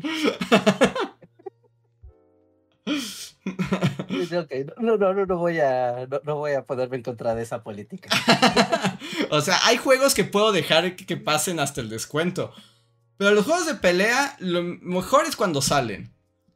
Y bueno, y Final Fantasy, no hay un Final Fantasy que... Ya, ya sabes que ese es mi talón de Aquiles. Hasta los que son chafotototas los he jugado de estreno. Ay, sí. qué tan vicioso se vuelve Andrés y si se vuelve acá maestro indiscutible y termina en el Evo. O termina frustrado y se termina. Ah, súper frustrado, Rejar. Ya el otro día, de hecho, bueno, no sé si se alcance a ver, pero ya tengo callo en este dedo. Ah, wow. O sea, en este dedo ya se me hizo un callo por estar jugando Street Fighter. Y me frustro porque no subo de plata. ¿Ya acabaste el modo World Tour o te fuiste directo al online? Eh, ya, eh, bueno, casi acabo el modo World Tour, pero más bien como que me metí para sacar los trajes de los personajes. Entonces como que grindé por quiero los trajes y ya me brinqué al online. Ya, ya, ya, ya, porque está chistoso, ¿no? El World Tour está bien chistosas las cinemáticas de todos los personajes. Está chistoso. Al principio me estaba divirtiendo mucho, pero como que eso se alarga demasiado y es como de, ay, ya por favor, ya me aburrí. Sí, nada, es ir avanzando nada más para conocer las historias de cada, cada quien. Ujú. No, porque, güey, si tuvieras. a- a- ahorita les comparto la cinemática para que todos la vean, pero cada que te encuentras un personaje de Street Fighter en el mundo, se supone que se vuelve como tu maestro, ¿no? Te enseña Ujú. cosas. Y siempre hay como una cinemática como de qué te lo encuentras haciendo, ¿no? Y tiene como un pequeño arco. Pero hay una parte donde está Zangief, Ujú. ¿no? Y, y está con un montón de güeyes mamadísimos, todos así levantando pesas y todo, y obviamente Zangief así levantando más que todos. Y hay un güey que está así como que ya no puede, y llega Zangief así como, güey, tú puedes. Ah, sí. vámonos". Y es como, güey, quiero que Zangief me motive, así cuando, no, cuando me estoy rindiendo, quiero que llegue Zangief y me diga, güey, vamos, dale más, más fuerte, vamos, güey. Sí, sí, motivador personal. Porque además lo hace mientras él también está haciendo como... Está haciendo como unas sentadillas y con pesas gigantes, ¿no? Es como de si yo puedo, tú puedes, amigo. Es como... Ay, mira, estoy mamadísimo, tú también no vas a estar mamadísimo como yo si no lo haces. Que se sienta. Y es como, wow. Sí, quiero, quiero Zangief que me, que me motive por las mañanas. Que por si... Que por... Solo voy a hacer un comentario como muy al margen, pero yo toda mi infancia creí que Zang- Zangief era muy malo. Porque pues era como... ¿Era ruso, Andrés? O sea, porque era ruso, pero más bien era porque era gigante y tenía las cicatrices. O sea, yo cuando era niño en mi maquinita de Street Fighter 2 decía como ese es bien malo. Y es como, no, Zangief siempre ha sido como... Como noble, ¿no? noble y es, es, es como súper buena onda además y chistosito. Sí, sí, sí. Ahora se los voy a compartir porque neta, sí es como, güey, yo quiero a Zangief en mi vida. Reinhardt está esperando que Zangief llegue a motivarlo. Lo encuentro en español. Lo vi en Twitter, así como que alguien lo subió. Y como de, "Ah, sí, pero ahorita lo busco en, en YouTube en español. Muy bien.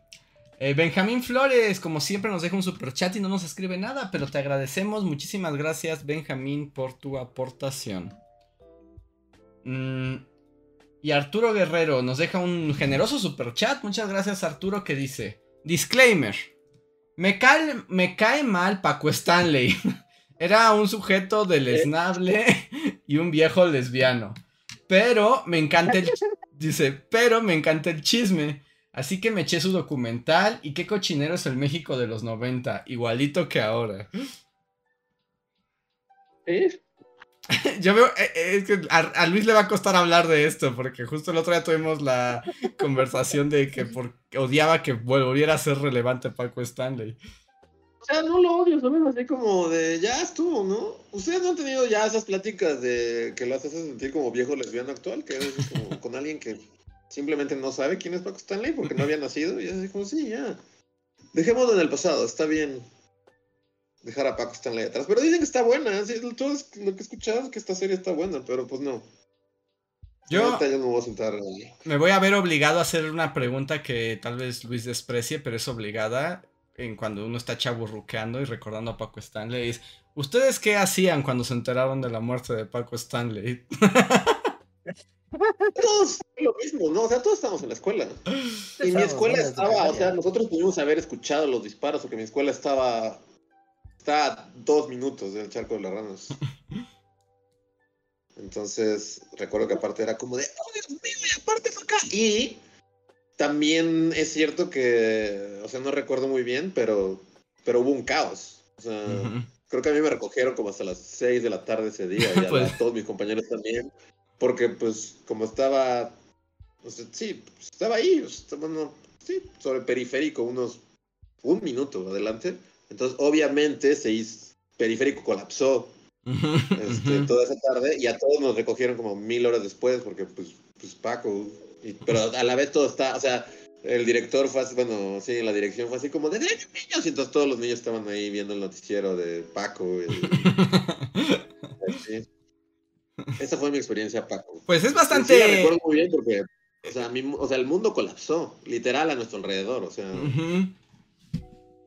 No, sí, o sea. Mi escuela estaba entre TV Azteca y el Charco de las Ranas, entonces, o sea, pues sí. Sí, no, estabas en el epicentro de la paquiza. Sí, Sí. todo el Paco entorno. ¿Tú, Reinhardt? Mm, yo recuerdo, yo no recuerdo bien como el momento, pero recuerdo que ese día, igual, pues, estaba, había pasado en la escuela, por algún motivo dentro de una primaria yo me enteré de que había muerto Paco Stanley. Y recuerdo que iba platicando con mi amigo, siempre iba- me iba con un amigo a mi casa, ¿no? Íbamos platicando así como, ¿qué habrá pasado? Y la que ya corría la teoría de que Mario Besares estaba involucrado. ¿Ya tan Ya, pronto? ten- O creo que sí, o fue un día después o dos días después, tal vez. No, no, no es muy vago. Pero creo que tuvimos la discusión de qué se sentirá que quieras matar al güey con el que trabajas. Pero ahora los dos niños como que vamos al sexto de primaria. Sí, imagínate ma- querer matar a tu amigo. Así como los dos así viendo los dos, aquí. Tun, turun, tun, tun.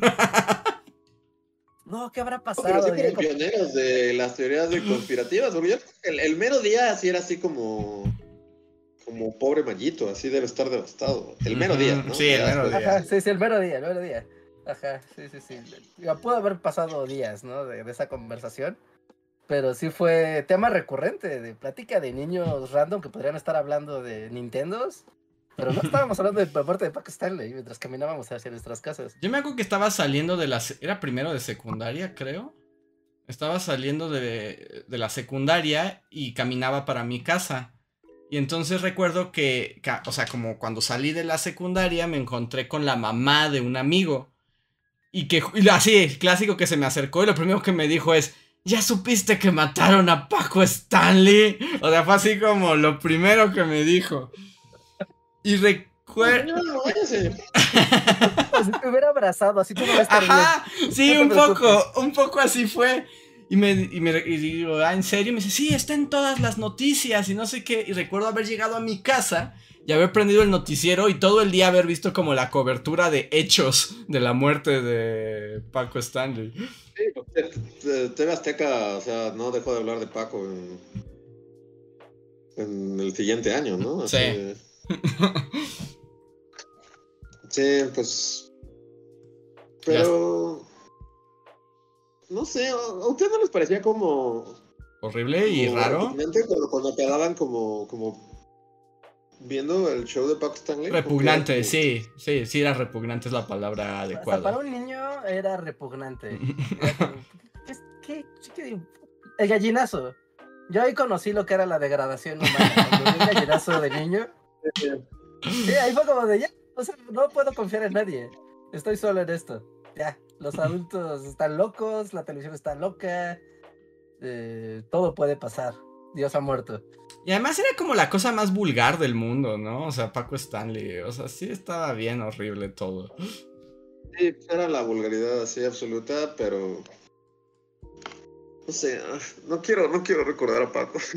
Está bien, tenemos muchos... Pero, pero, o sea, sí era como, o sea, era vulgaridad y así, y de repente estaba recitando poesía. no, no sé, es como. Debería tener menos peso sobre nuestra. Yo también creo. Yo también Sí. estoy de acuerdo es contigo. Eso, es así como, ahorita con lo de la serie, que la gente está hablando otra vez, es como de neta, o sea, los niños del futuro van a tener su capítulo en el que va a venir así, de, la muerte de Paco, el suceso com- que marcó los noventas. Sí, puedes comprar tu monografía así de la muerte de Paco Stanley. No, no sé, es como- debería tener menos peso, legítimamente. No, hemos evolucionado como cultura ciertamente muy poco. Pero bueno, voy a leer otros superchats porque hay un montón. Y Paco no merece tanto. A ver. Eh, el siguiente es de Víctor Moncayo, muchas gracias, que dice, Luis no quiere a los picapiedra porque solo él puede vivir en una cabaña y usar a los animales como herramientas. Por cierto... No, los animales. Los uso como herramientas. Pero... Sí, Luis de la los, los no vivían en una cabaña, vivían en una casa. Una casa de piedra. Eh, Un, un, un, un suburbio cavernícola, pero, pero sí. Y solo nos hace la aclaración que la mujer que hacía a Vilma Picapiedra es la misma que es la novia de Tom Hanks en Big. Nadie la recuerda igual. Sí, no. A ver. Ruiz Félix Álvarez, gracias por el super chat. Y es el primer super chat que nos da. Muchísimas gracias, Ruiz. Rui dice: ¿Pueden o han hecho videos de los hermanos Flores Magón? Se vale pedir saludos a Dinosauria Dientitos, bulifán de 7 años que siempre se queda dormida a media transmisión. Saludos y abrazos. Ah, Por supuesto, Dinosauria Dientitos, muchos saludos, aunque estés dormida ahora mismo. Supongo que sí, ya está dormida, ya es tarde. sí, ya, ya. Pero saludos. Y no hay video de los Flores Magón como tal, ¿no? No Había hablamos de ellos, hem- hemos hablado de ellos, pero no hay un video como tal. ¿Sí? No. uno, no, ¿verdad? Es que no, no eras de los Flores, o sea, nada más había una frase de Flores Magón, pero no, no. Ya, quería ver. Sí, pero está pendiente. Muchas gracias, Rui. Eh, Arendi nos dice, super chat para saludarlos y porque ya casi caduca mi dinero de Google Rewards. Muchas gracias, Arendi. Gracias. Muchas, Muchas gracias. Saludos de vuelta. Muchas gracias. Eh, Víctor Moncayo, bueno, nada más dice, Lucero tenía labios. Qué suerte que lo dijo flotantes. Pero bueno, eso ya se quedó atrás. Sí, sí, ya, ya, ok. Eh, Pablo Caballero deja un super chat y dice: Llegué tarde, pero estaría genial que mencionaran las referencias a la masonería en los Picapiedra. Un gran abrazo y mayor admiración, y también en su primer super chat. Muchas gracias, Pablo. Sí, eran super masones, ¿no? Pedro Sí. era super masón. Sí, pues la logia de los búfalos mojados era masones. Ajá, Sí, sí, pero, sí. Paranormal, Sí, ¿no? pues, lo Bingo que- time. o sea, sí. Y es como, o sea, las logias existen desde el inicio de la humanidad, A ver. desde la era cavernícola. Desde los cavernícolas. Son las cavernas. Mm, el siguiente super chat es el de Víctor Moncayo nuevamente. Muchas gracias Víctor que dice, todos empezaron siendo muy feos. Si no vean el video de las posibilidades históricas de Bully. Bueno, las técnicas cambian. Sí, definitivamente. Porque me hago que cuando Luis hacía los primeros dibujos todavía estaban en papel. Casi casi eran como escaneos. Sí. O sea, es, es padre pensar como, pero sí, es así como. De hecho, no casi era escaneo, o sea, eran escaneos. Eran escaneos. ¿no? Sí, eran escaneos. Creo que dejé de escanear como al. al año 3 de Bully. Todavía el segundo año seguía escaneando cosas. Entonces todo cambia. A ver, nos dicen aquí. eh, José Antonio Bricio dice mi super chat. No lo tengo registrado, José Antonio, pero vuélvelo a escribir. Como que no se me pasó o, quedó como oculto. Eh, ponlo a escribir y lo leemos. Dice Viridian ah, Rodia. Hola chicos. Ya comentaron los fallecidos que viajaban en el submarino que descendía a ver el Titanic. Es que llegué tarde. Ah, no. Pensé, que íbamos, pensé que íbamos a romper un récord de ser las primeras Yo también. personas en- Eh, De hecho, este por eso día no había nada. Estaba seguro que iba a ser las primeras personas de no hablar sobre eso hoy. Completamente pasado. Estaba casi seguro que lo íbamos a lograr. Estuvimos, estuvimos a 15 minutos de lograrlo. Pero ¿qué opinan, millonarios, en una lata que viaja al fondo del mar? Pues, eh, ¿qué opinan ustedes? Yo ya no sé qué decir. Solo diré que qué chido que su muerte fue que ni siquiera se dieron cuenta, ¿no? Ah, Al parecer. esa es la última noticia, ¿no? Porque yo me los había imaginado como arrancándose las caras. Ah, yo también me había imaginado como que justo se habían quedado ahí y habían enloquecido y se habían así como de... Y que lo habían matado a todo. O sea, me había imaginado así... Este... Pero en cambio ni siquiera se dieron... O sea, literal ni se dieron cuenta, ¿no? O sea, porque si se descomprime esa madre... Sí, al instante eres... En menos de un segundo ya eres puré subacuático, ¿no? Que es, no sé, o sea, pensándolo como que te apachurren a esa velocidad, o sea, qué, qué cosa más rara, ¿no? Pues te vuelve... Pues es que, sí, no sé qué pasa con tu conciencia, o sea, como de, ya, o sea, porque ni siquiera lo ves venir, ¿no? Yo creo que ni cuenta se dieron, o sea, yo creo que no hay forma de que se dieran cuenta, si, si fue así... Yo solo vi que, que pues el, único que es así como pobrecito es el niño que no quería ir. sí.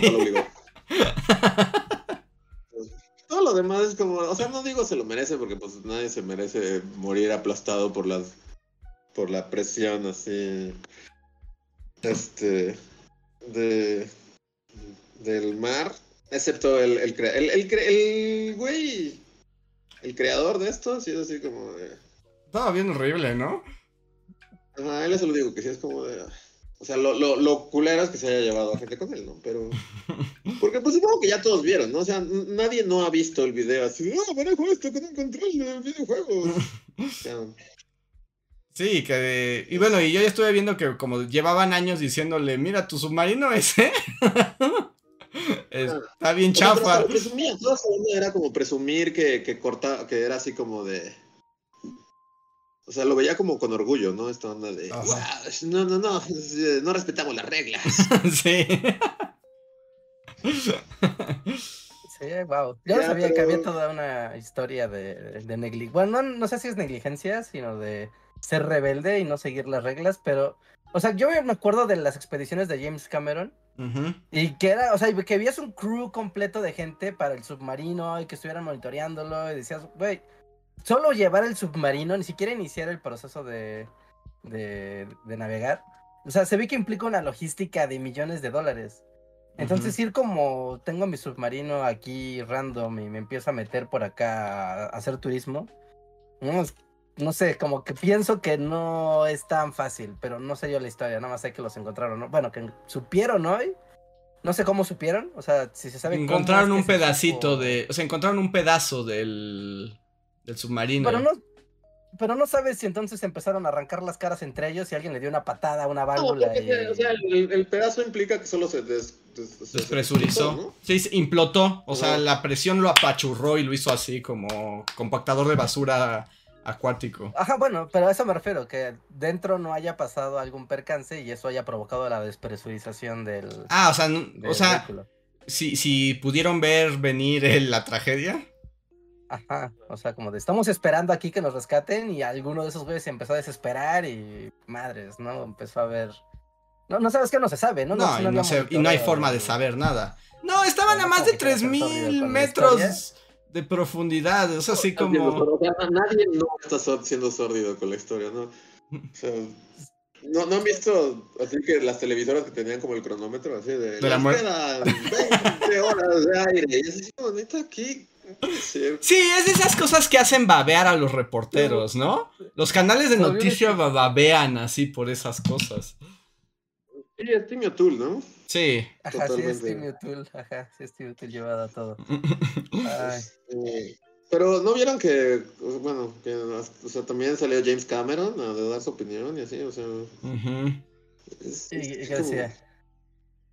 Este, yo no sabía, pero James Cameron incluso es, como la persona que ha ido más abajo en las profundidades. Sí. él rompió el récord de exploración marianas y creo que es la única persona, o bueno, él y su crew, ¿no? Pero que las dos marianas es como mil metros más, ¿no? Sí. Y justo, y fue en una nave, según esto, diseñada por él, o sea, diseñada por él es... Dijo, quiero una nave que llegue y se fue. Y un montón de gente trabajando en ella. Pero sí, justo lo entrevistaron y es así como de... Justo dice que fue muy irresponsable y así es como... James Cameron, te odio y te quiero. O sea, lo, odio, pero también me cae bien. Yo lo odio mucho, pero sí hay que aceptar que ha hecho hazañas.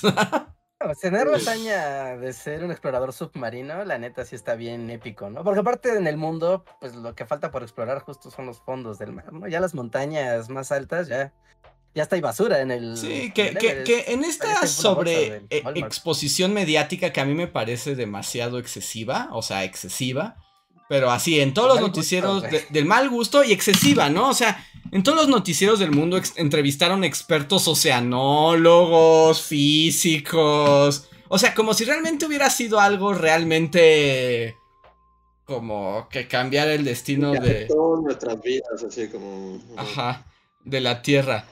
Pero justo, o sea, en una de las entrevistas es como con uno del vi era de la CNN, creo.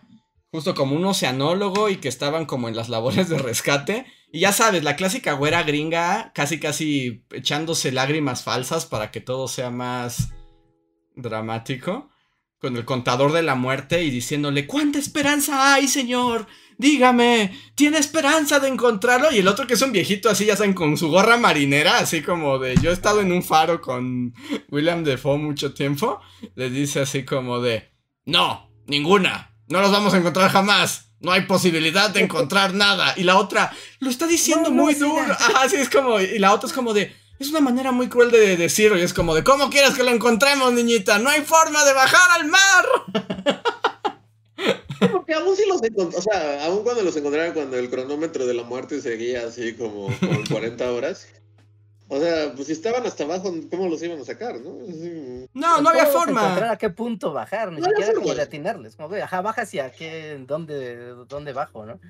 No, además no había, no, no existen, no, o sea, creo que solo hay unos cuantos submarinos en el mundo. Hay como cuatro submarinos en todo el mundo que pueden hacer eso. Y es como de, pues no, no están, no están disponibles. Tienen dos horas para vivir. Y para coordinar una operación así de compleja y eso que... Sacan el submarino de, Nintendo y que baje así mágicamente a las profundidades. Pues está perrísimo. Y que también... Y eso que sí gastaron recursos. ¿Sabes? ¿Y por qué eran millonarios? Es la única razón de que se haya desplegado tanta cantidad de cosas para buscar a esas personas. Solo porque eran millonarios. Sí. Sí, o sea, y de nuevo, ya está todo, o sea, ya todo se dijo y ya todo así. Eh, o sea, pero pues es cierto, ¿no? Diario se pierden mil refugiados este, en el Mediterráneo, así. Sí, pues la, el barco que se. Medio Oriente y a nadie le importa. Es así como. O sea, pues sí, eso era porque eran millonarios y, y, ya. Y pues sí, que feo y todo. Pero, pero en parte es como de ya. O sea, ya es así como de ya. Hoy murieron, nunca volvamos a hablar de ellos. Pero bueno, tiene los ingredientes de espectacularidad, ¿no? Si fuera un. mira, si hubiera sido. O sea, ya esta vez como que, pues ya, o sea, creo que antes de que se les acabara el oxígeno ya estaban anunciando como cinco series en Netflix y en, en la BBC y así, o sea. Como esperen a que se mueran y luego ya anuncian su serie. Así no funciona el negocio, Luis. A mí me gusta pensar que los fantasmas del Titanic se los llevaron. O sea, en mi versión, o sea, se acercaron demasiado y salieron así los bailarines, así, del Titanic. Como si fueran, ajá, como una pareja así, ya sabes, bailando. Ajá, sí, sí, el vals. Sí, Pero son fantasmas de la muerte. sí, en mi mente eso pasó. Los fantasmas del Titanic ya se hartaron de que. En mi mente, mi mente se va más con, con la armada orca. Ah, también podría ser. Porque aparte siento que las orcas están, no sé si vieron que las orcas están reclutando otros animales, sí. especies, ¿no? Incluso. están haciendo como ya hicieron alianza con, con, con las ballenas. las ballenas azules que, que, estaba leyendo, o sea, por, por lo general son como enemigos. Sí. Las orcas, pues, pues o sea, atacan a muchos animales y entre ellas las, las ballenas azules. Y se les ha visto ya como, o sea, como que ya los han visto juntos con delfines. Entonces siento que en una de esas también ya corrieron la voz como con... Están como corriendo la rebelión en... en el mar. No sé, te hicieron... En mi mente, eh, ballena, este, orcas, orca, armada orca es como...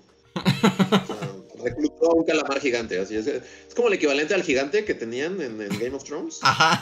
como su armada y tenían como a un gigante. Ajá. Este, Sí, en mi mente el, océano está. Porque si lo piensan, o sea, es, mucho océano y no sabemos realmente qué están trayendo las ballenas. Y, y, o sea, supongo que Andrés, porque Andrés es el hombre que tiene datos curiosos del mar, entonces supongo que todo lo que voy a decir. Pero yo he estado viendo la vida, es como de wow, o sea, realmente no sabemos nada. De, o sea, nada, nada. Dato, o sea, nada, dato curioso del mar. El ser humano solo ha explorado el 5% del mar en este planeta. El 5% es lo que conocemos del mar. Las orillas. Las orillas. Sí, o sea, sí, la orilla de la alberca, sí, el chapoteadero. Y también no sabemos qué pedo con las ballenas, ¿no? Porque las ballenas estas... Los cachalotes. No cuáles son. Sí, las, las, ajá, o sea, las que pueden. Sí, los cachalotes, sea sal. O sea, por, todo lo que sabemos, tienen, son como el, las, los soldados de Cthulhu y, pueden bajar hasta donde viven los seres ancestrales, ¿no? Dato curioso de las ballenas, de los cachalotes que, que sabemos. Solo sabemos que existen calamares gigantísimos porque se ha encontrado, o sea, más grandes que los que se han encontrado muertos en las playas, ¿no? O sea, se sabe que hay calamares realmente gigantes porque los cachalotes, que son estas ballenas que pueden viajar hasta Cthulhu, se frecuentemente tienen cicatrices en la piel de picos de calamar de tamaños eh, como imposibles para, o sea, es como, claramente esa es una herida que le hizo un calamar, pero es un calamar que nunca hemos visto, porque esa batalla ocurrió, ajá, en las profundidades inalcanzables. Eh, y también no sabemos qué pedo con, o sea, por, o sea, pues pueden tener como un lenguaje, ¿no? Más bien, pues tienen. No, tienen un lenguaje, ¿no? Porque tienen un lenguaje, y, tal vez sí están, están creando la rebelión bajo del mar. Yo, yo me voy más por, por la rebelión orca. Todo empezó... fue una operación encubierta del mundo orca? Sí, el mundo orca está... No, no va a lidiar más, es como de... Todo está muy caliente, estos güeyes están... O sea, como que todo estaba bien mientras no se metían con, con, con los mares, pero pues ya, no más. Y... Sí un día llegó un cepillo de dientes hacia el final de la fosa mariana y fue de ya no ya más. No más. Ya no más. No. Gladys. Están deteniendo la corriente atlántica y, no, no lo vamos a. No lo vamos a tolerar. Pero el océano es muy misterioso. Y. Sí, Gladys es como William Wallace. Este, Ajá. Sí, o el Che Guevara. Va a haber murales de Gladys así. Sí, de Gladys en las, en las primarias de la del futuro. En la Facultad de Ciencias Políticas va a haber una Gladys así. ¿Tú, Reinhardt, tienes alguna teoría? ¿Cómo te gusta imaginar el final de esa historia? Este, ¿cuál? ¿La del submarino o la de las orcas? No, el submarino, el submarino. Ah, pues lo que les decía, que tal vez se descompuso esa madre. Empezaron tal, ajá, como que tal vez empezaron a pelear y en la o, se empezaron a desesperar tal vez y por accidente eh, eh, provocaron la despresurización y pues valió. Porque además era un ataúd, era diminuto, era un meterte en un tubo así. Porque según, bueno, yo me quedé en la última información del rescate que está este código de que si tú te quedas bajo el agua, cada media hora hay que golpear, ¿no? Como en secuencia para que sepan que hay un patrón y sepan dónde estás. Y que eso, y que se encontraron como. Y que se encontraron ese patrón por dos días y después ya desapareció. Pero escucharon ting ting, pues es como es el mar, o sea, puede ser cualquier cosa, ¿no? Puede ser cualquier cosa. Pero el tema es que tú sepas, ya pasan 30 minutos, va a sonar y que suene, y es como de, ok, si hay alguien, ¿no? La madre es una horca jodiendo. O sea, tu, tu, versión, según yo, es que como te enteras de todo, es así como, o sea, aún si salían, la chingadera no se podía abrir desde dentro. O sea, sí. No había manera que alguien, ajá, que, que como de y lo aventara y accidentalmente abriera la escotilla. O sea, porque se supone que aún si, si, si hubieran logrado salir y estuviera, o sea, estarían ahí como flotando en el mar sin poder. O sea, era como pendejadas como de. Ponle algo, ¿no? O sea, ¿no les pareció una pésima idea que no se pudiera abrir desde adentro? literal te estás metiendo en una tumba por un cuarto de millón de dólares. Podría habernos tierras bajo el mar. Y vieron que. Para ver un montón de fierros viejos bajo el mar, ajá.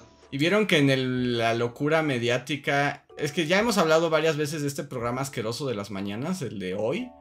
¿Se acuerdan que cuando se murió la reina Isabel hicieron como que se pararon y entonaron el salve a la reina y todo? ¿Yo salve a la reina?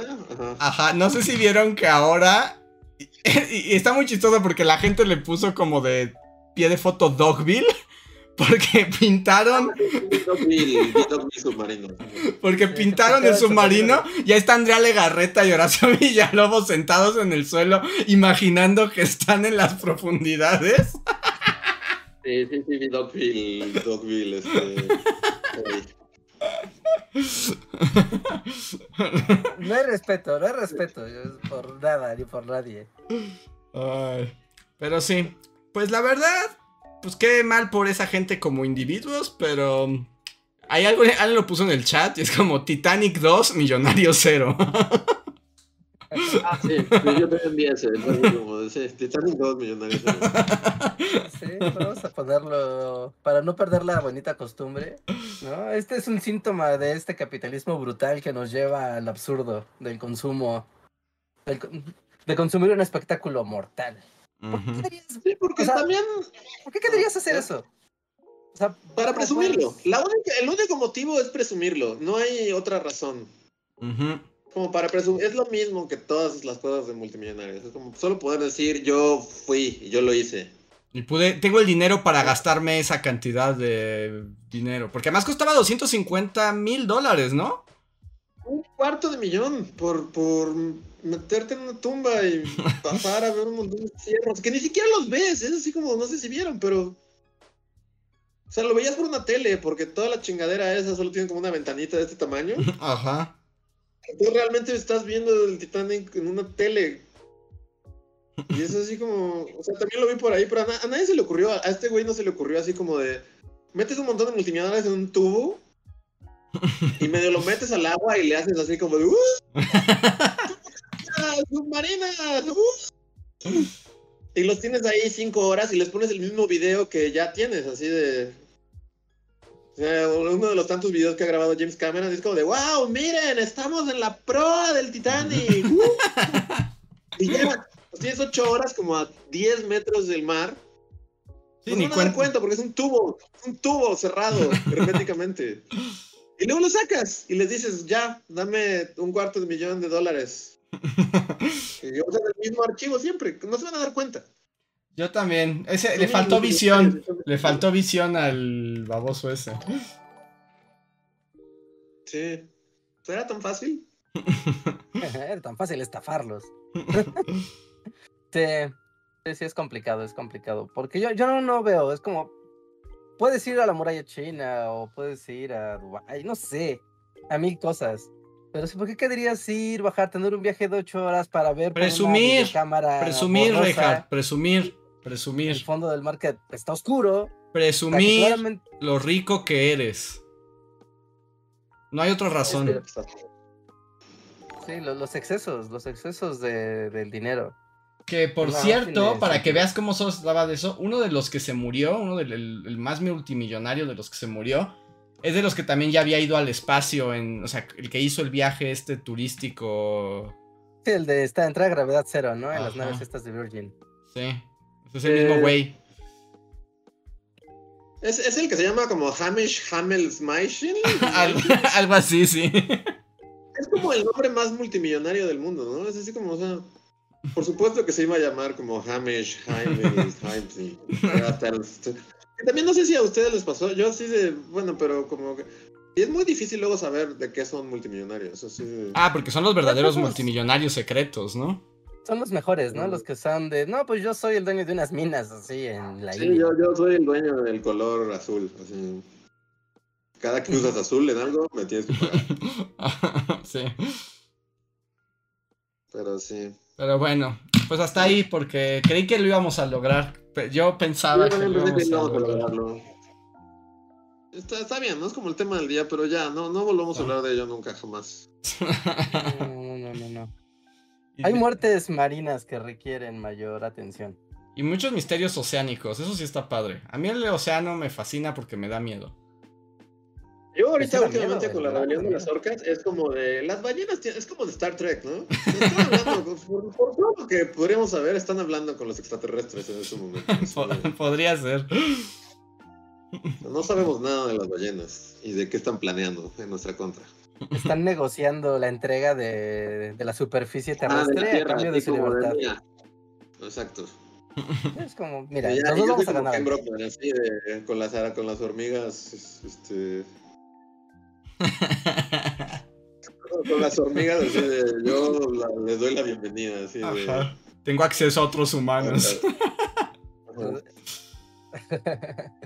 Soy poderoso y influyente, puedo entregarles cabezas. Por Yo solo digo. reino orca. Y, y, la verdad es que sí, nuevamente el capitalismo es el problema, pero ahora que mencionas esto de los migrantes que se ahogaron ahí en el Mediterráneo, solo pensar que con lo que gastaron los cinco vatos que iban en ese.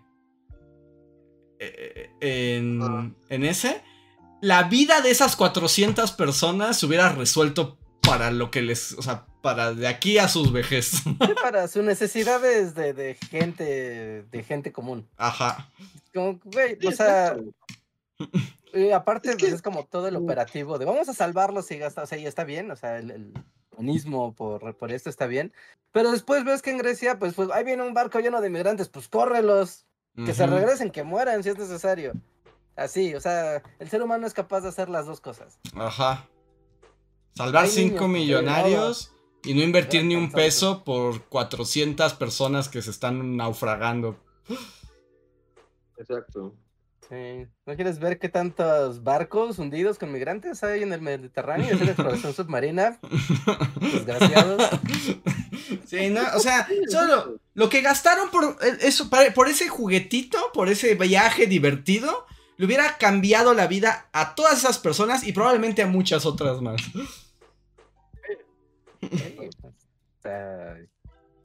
en fin, el dinero fluye de maneras muy injustas y extrañas. Pero bueno, ya son las 11, entonces voy a leer los últimos superchats. Eh, José Antonio Bricio dice: Pregunta. Si, si consumieron Carmatron y los transformables, a Transformers supongo, y saludos a todos los que sufren calor y maldigo a los que venden hielo a 40 pesos la bolsa de 5 gramos. De 5 kilogramos. ¿Hay un mercado negro del hielo? Hay un mercado negro del hielo. Sí, sí, si algo escasea, hay mercado negro. Ah, no sabía. Este, y del Carmatrón no sé de qué se refiere. De Transformers, que sí vimos Transformers. Transformers, el despertar de las bestias. No. No. No, tampoco. Vi que pusieron unas estatuas muy padres en Perisur. Eso sí lo vi. Y la gente va a toma fotos. estatuas de Perisur y nunca las vi, pero sí. También escuché de las estatuas chidas de Perisur. Fue como de, ve, ve a verlas. Y es como, estamos como a 50 grados, no va a salir de aquí. Con una estatua de Transformers. Optimus Prime no lo vale. no, no vale. Sí, sí, sí, sí, pero Igual y todavía están, no sé, pero mucha gente se fue a tomar fotitos y todo. Yo vi el día que las montaron. Había un montón, pero un montón de fans de, Transformers, hasta con sus juguetes y todo, para irse a tomar la foto con, con las figuras que montaron. Parece que José Antonio Vicio se refería a algo completamente diferente, pero bueno, por nuestra respuesta ya sabes tu respuesta. Ah, sí, no. No sabemos de qué hablas. Yo no veía los Transformers. es que Matrón el cómic, yo creo que se refiere a Carmatron, el cómic mexicano, ¿no? Sí, pero pues ahí está tu respuesta. sí, sí, sí. Ajá, sí, ya, ya vieja. Muchas moles estuvo Carmatron ahí presente, siendo su lucha. A ver. Gato Pardo, muchísimas gracias. Dice: Así como Brian Epstein y Jim Martin son considerados el quinto Beatle por empujar al éxito de The Beatles, ¿existe un quinto Bully Magnets? como alguien que siempre estuvo ahí. O sea, como Brian Epstein o. O George Martin, no, ¿sí? No. Mm, no, no, no, no, no, se me viene nadie a la mente. Hemos tenido muchos amigos que nos han ayudado con el proyecto en mil y un formas, ¿no? Pero alguien como una figura de, ah, claro, siempre estuvo con nosotros. Y, no, algo así, no. Sí, no. Ah, Y que además es lo que nos faltó al final, ¿no? Alguien que nos hiciera grandes con poderes de administración. Sí, no, no como tal. A ver, Daniel Gaitán en otro superchat dice, apenas en 2012 se mapeó el área del desastre del Titanic. Antes de eso no se sabía el tamaño del área del desastre por las complicaciones de llegar allá. Sí, es muy reciente. Porque muchas Sí. cosas se saben por los, o sea, por el sonar submarino, ¿no? Y por eso se puede mapear la geografía submarina. Pero una cosa es tener el sonar y con eso hacer la, la simulación de la geografía. Y otra bajar y ver. pues, Es que es un mundo completo. Pues hay más agua que tierra en este planeta, Rejas. ¿No? La- la- la- ¿Cómo se le dice? Es que no- la superficie submarina me parece algo contradictorio decir, pero bueno, el lecho, el lecho marino. El ¿no? lecho marino, el lecho marino. El lecho marino. Sí, el lecho marino, como de. ¿Ahí qué crece? ¿Cómo es? Si escarbas, ¿qué tanto hay? ¿Hay animales? Sí, hay animales, seguro hay animales. ¿No? ¿Y En qué? el fondo del océano, Sí, Ajá, sí. sí, pues sí. y animales muy raros que seguro no podemos ni imaginar. ¿Habrá algo que rompa la. como el reino animal? Pues ya sabes, como plantas, animales, hongos. ¿Habrá hongos submarinos? ¿Subhongos? No sé si hay hongos en el Vamos agua, no sé si eso es posible. O sea, no lo sé. No, no sé. Sí, no, no, no lo sabemos. O sea, imagínate.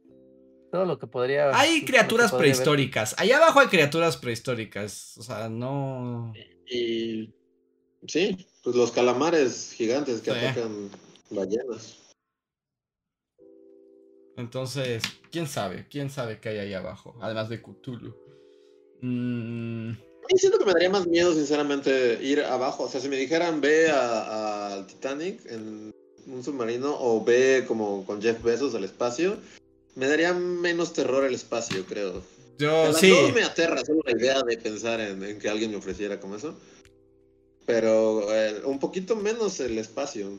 El, el mar me aterra en, en todas sus modalidades. Es como. No. To- Sí. Todo en, en el mar suena aterrador.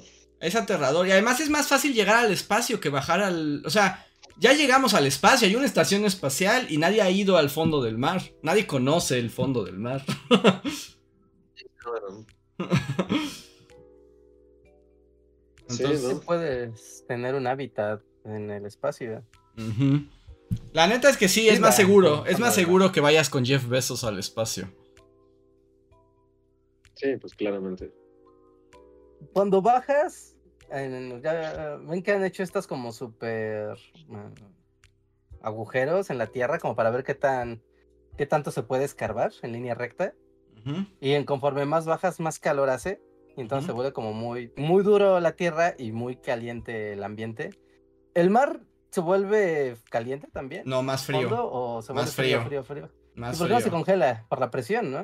Por la presión. Ah, Este mundo está muy, muy bien equilibrado. La realidad está muy bien balanceada. Sí, pero entre más bajas, más frío hace. No, es horrible. ¿Se acuerdan? Bueno, alguna vez les conté que yo una vez buceé, ¿no? Y que es de las experiencias más aterradoras de mi vida. Sí, Este, sí, sí. y a mí me bajaron, ¿qué habrán sido? ¿Cinco metros? O sea, cuando te pasan ahí como buceando por el. Por el este. ¿Cómo se llama? Por el arrecife. O sea, no son ni 10 metros. No son ni 10 metros.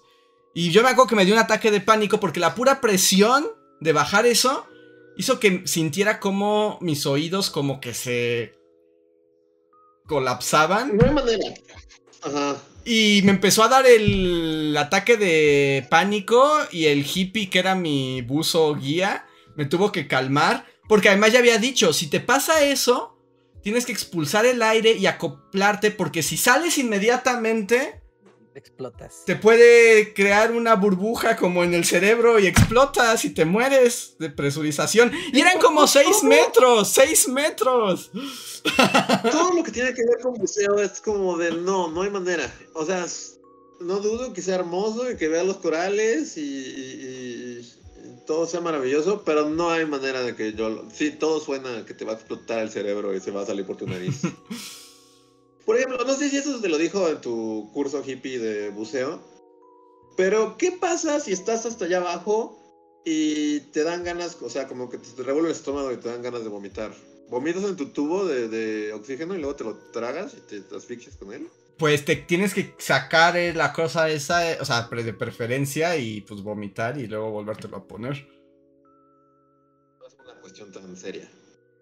Sí, sí, sí, de consideración total. Sí, no, y además, ahí no sé cómo funcione, porque cuando quieres expulsar se te mete el agua. No sé, no sé cómo funcione realmente.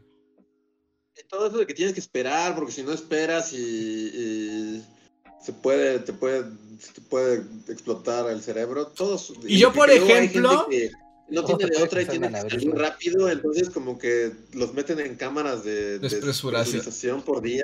Todo suena a, la... ¿Por qué alguien querría hacerlo?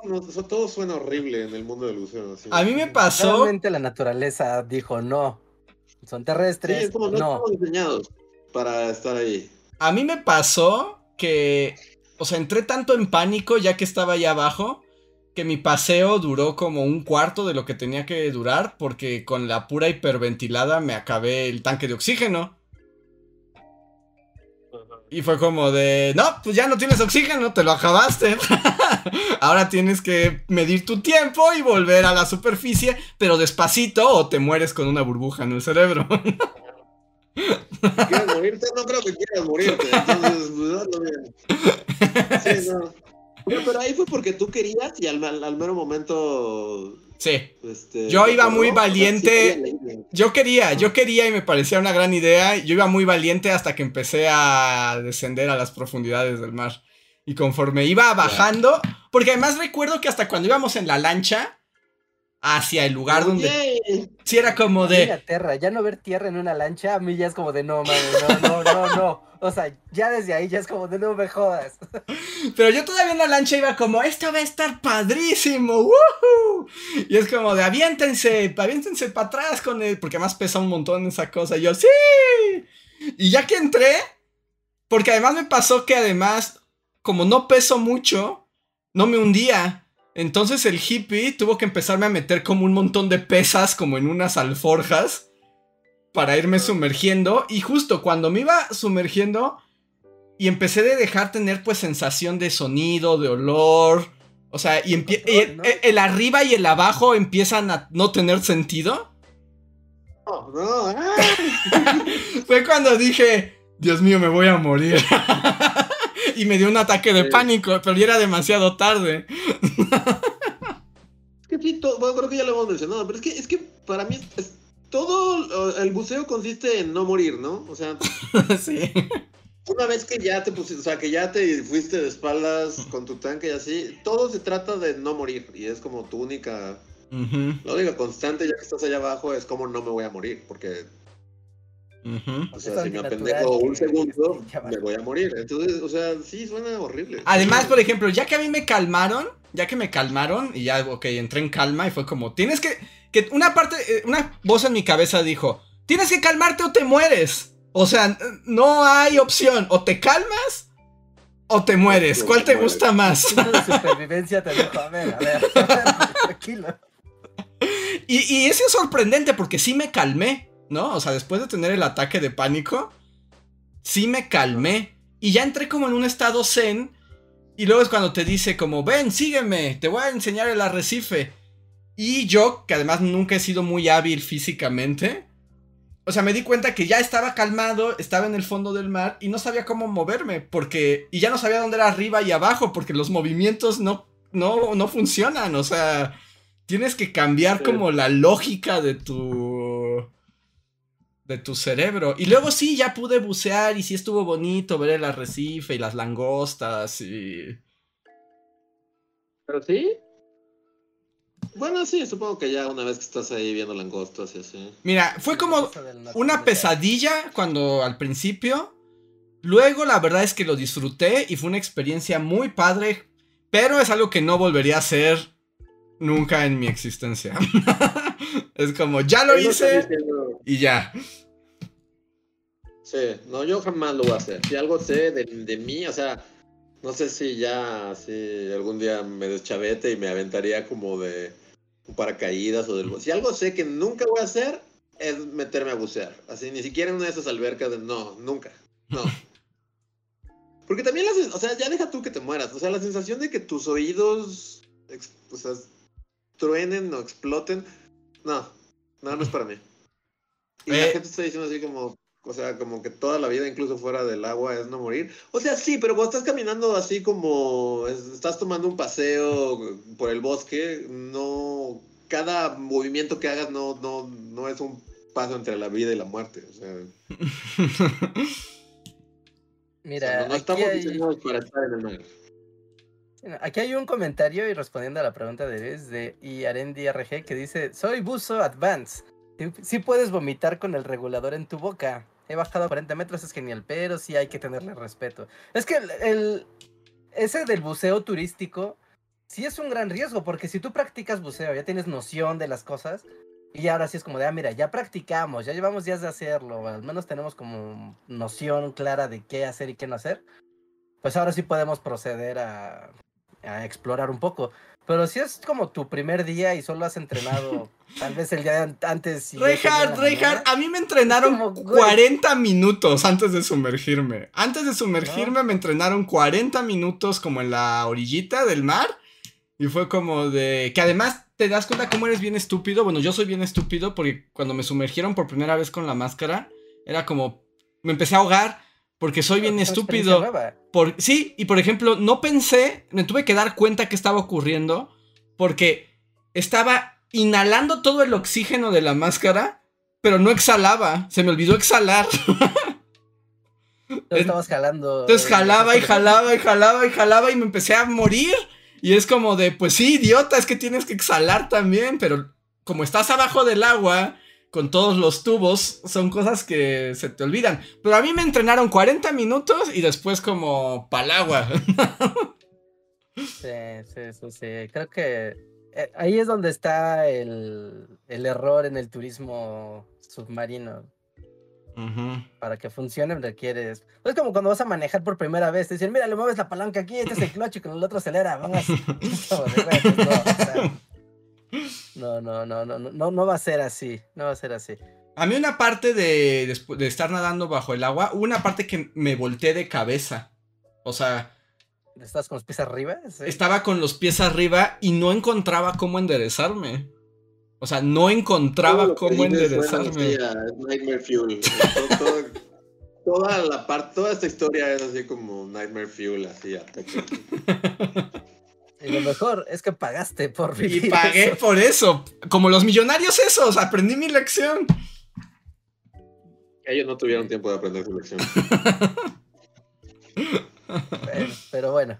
Ok, está, está cool, pero con, con, sus preven- con su previsión, ¿no? De a ver, tengo que practicar antes, tengo que saber qué va a pasar antes. No, no, no, no nada más así. Pero bueno. Sí, te digo, y sí Sí. se disfruta. Yo es algo que no me arrepiento de haber hecho, pero que no volvería a hacer. Ah, pues sí, pues ves el No, espectáculo nunca. de Yo, la yo, yo naturaleza. prefiero ver videos de debajo del mar e imaginar que estoy ahí. Como los Muppets Babies. Volviendo a los Muppets Babies, el poder de la imaginación. Así, Así de- a tope. debajo del mar, coral en 4K, ya con eso. Sí, exacto. Hay imágenes, exacto. Hay videos debajo del mar en 4K. Suficiente para mí. A ver. Ya, los el último super chat es de Ivonne Pueblas que dice: La lección es: si eres millonario excéntrico, no entres a un submarino y mejor invierte tu dinero en la campaña de Luis para draculizar a México. Sí, en otra cosa. Pero sí. Ya vi que Draculation in the Nation no, no, va, no, no va a despegar a ese señor.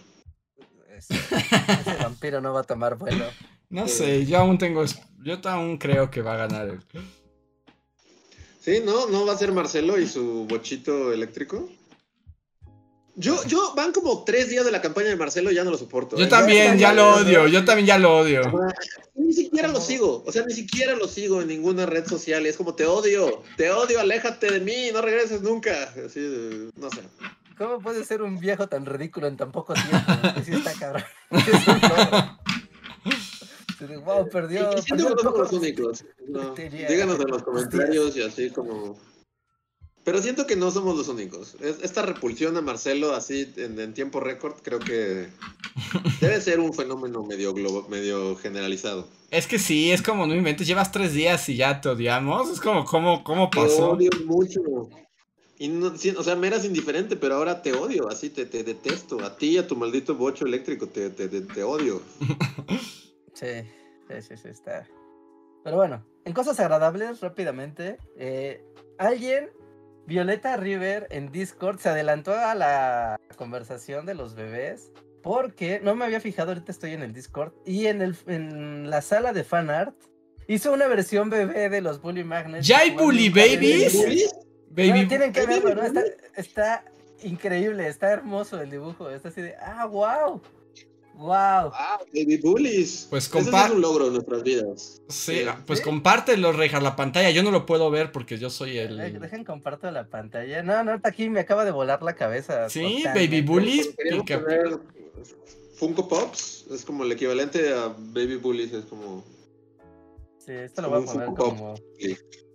Este va a ser mi nuevo fondo de pantalla de mi computadora. Va a ser muy raro cuando alguien vea tu computadora. Soy yo y mis amigos en forma de bebé. ¿qué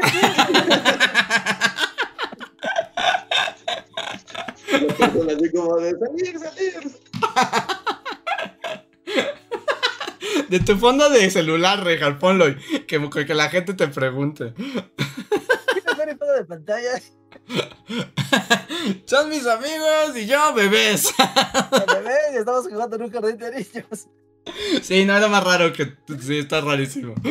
Comparto la pantalla, espera, es que se me... Ah, ya, se los comparto para que lo vean. Está... No, está, está... Ya me hizo el día, A ver, completamente. A ver. comparte. A ver, ver transmisión. ¡Guau! ¿Es lo más padre que han visto? No, no sé. No sé qué hicieron en su día. Los Bully Baby. Ah, sí, es cierto. Y ese ya lo había hecho antes, ¿no? Ya lo había hecho antes. ¿Este mismo? Sí, sí, sí. Ya lo había, ya lo había visto yo, pero no había pensado que habíamos trascendido al Bully Babies. Digo, que está Andrés, después está Trento, Trento. en su- con su sombrilla de panda y Ajá. leyendo un libro de historia o algo así. Después estoy yo jugando con Baby Trento y está Luis como construyendo algo. Está Ajá. como Es como jugando en la que está como lejos de todos, ¿no? Es que era niño Amish, tal vez. Y nos Sí, dirigimos como hacia, molestar a Luis. Yo estoy pensando como que vamos a molestar a Luis. Así, Mira, ahí está, vamos a molestarlo. Sí. Y está Sí, Bullyfan sí, sí. Bebé viéndonos así de, es cierto. esto es oro. Esto es oro. Pero sí, úsalo de, de, de tu wallpaper de celular. Todos acá, sus cosas super techy, acá su- sus waifus de anime y todo. ¿Y tú qué tienes? Ah, soy yo y mis amigos de forma de bebé jugando. No soy creepy, te lo aseguro.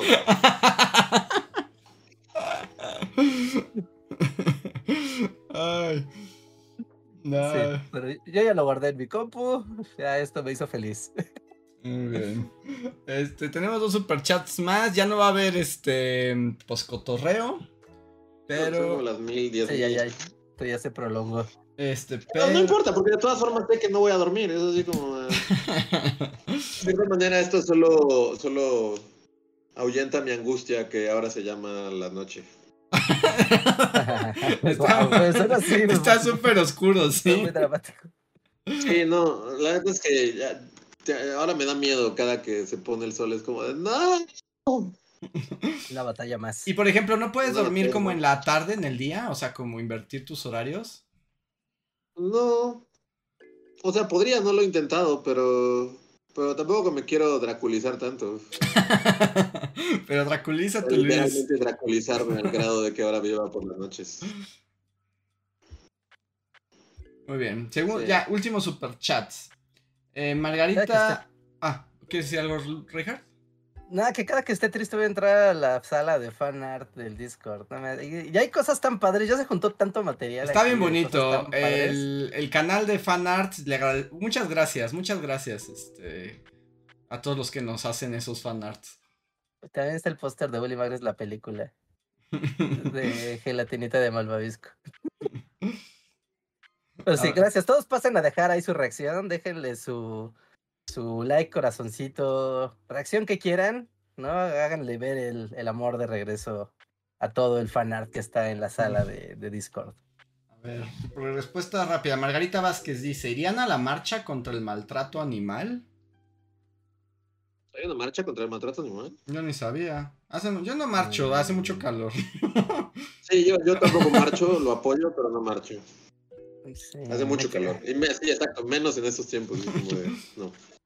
No, me mantengo en la parte donde ayuda a los animalitos. Así, aunque se les dejo comidita fuera de la casa o Y Francisco Oliveros es el último ahora sí y nos dice, algún día Luis hará de nuevo el video de Maximiliano, sería lo más genial. No pierdan la esperanza, tal vez suceda. Manden a gente a suscribirse al canal y en cuanto lleguemos al millón. Ah, Maximillón.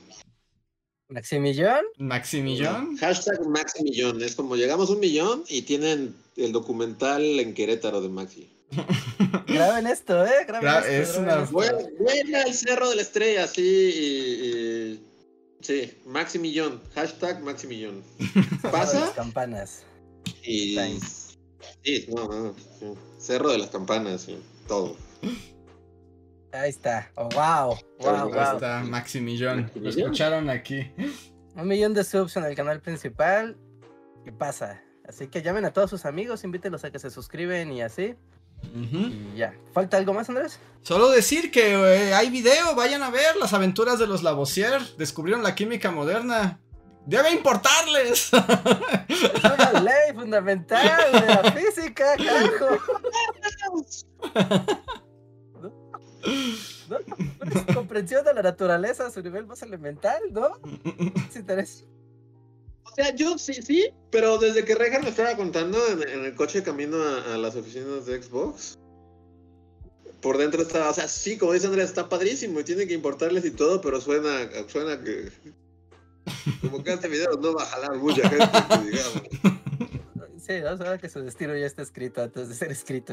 no, pero está emocionante. La Bossier y la Revolución Francesa. Y, y, Marat y todas esas cosas. Sí, sí, sí. Como dice Andrés, tiene que importarles. Tiene. tiene que importarles.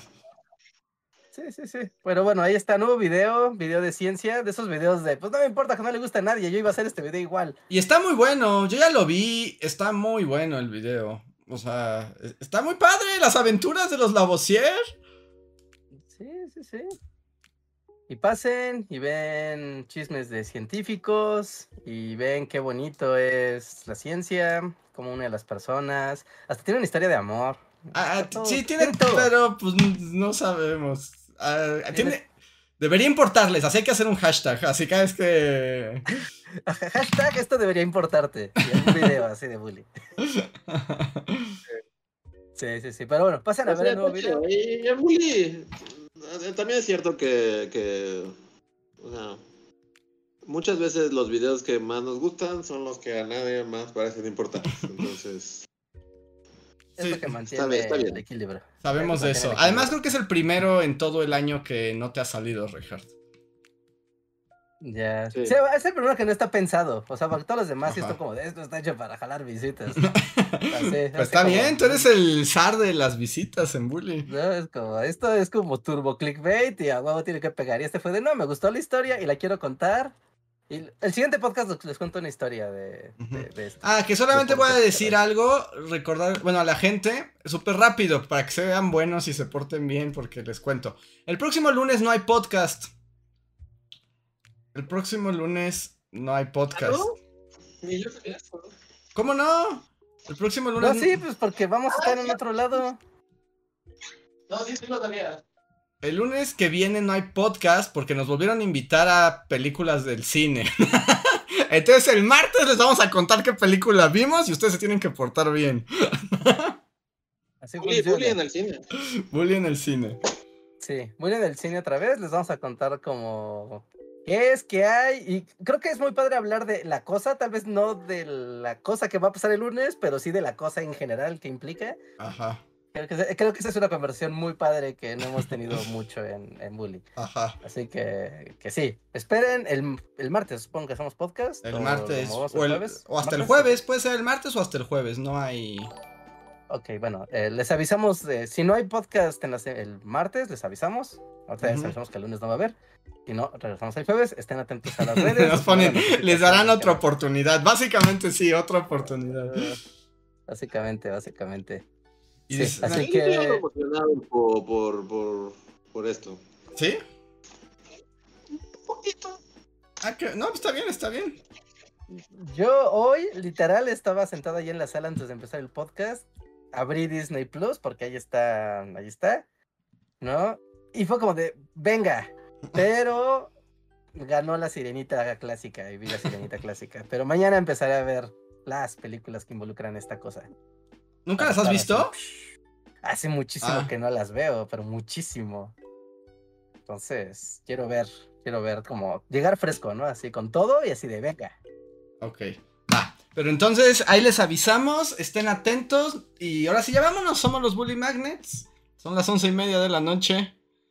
Que tengan bonita noche y nos vemos la próxima semana. Ah, no, esperen, me faltó nada más un super chat de Miguel Méndez que dice: Los corazones de YouTube me recuerdan a los corazones del Mixler. Saludos amigos, llego barriéndome, like, like. Gracias, Miguel.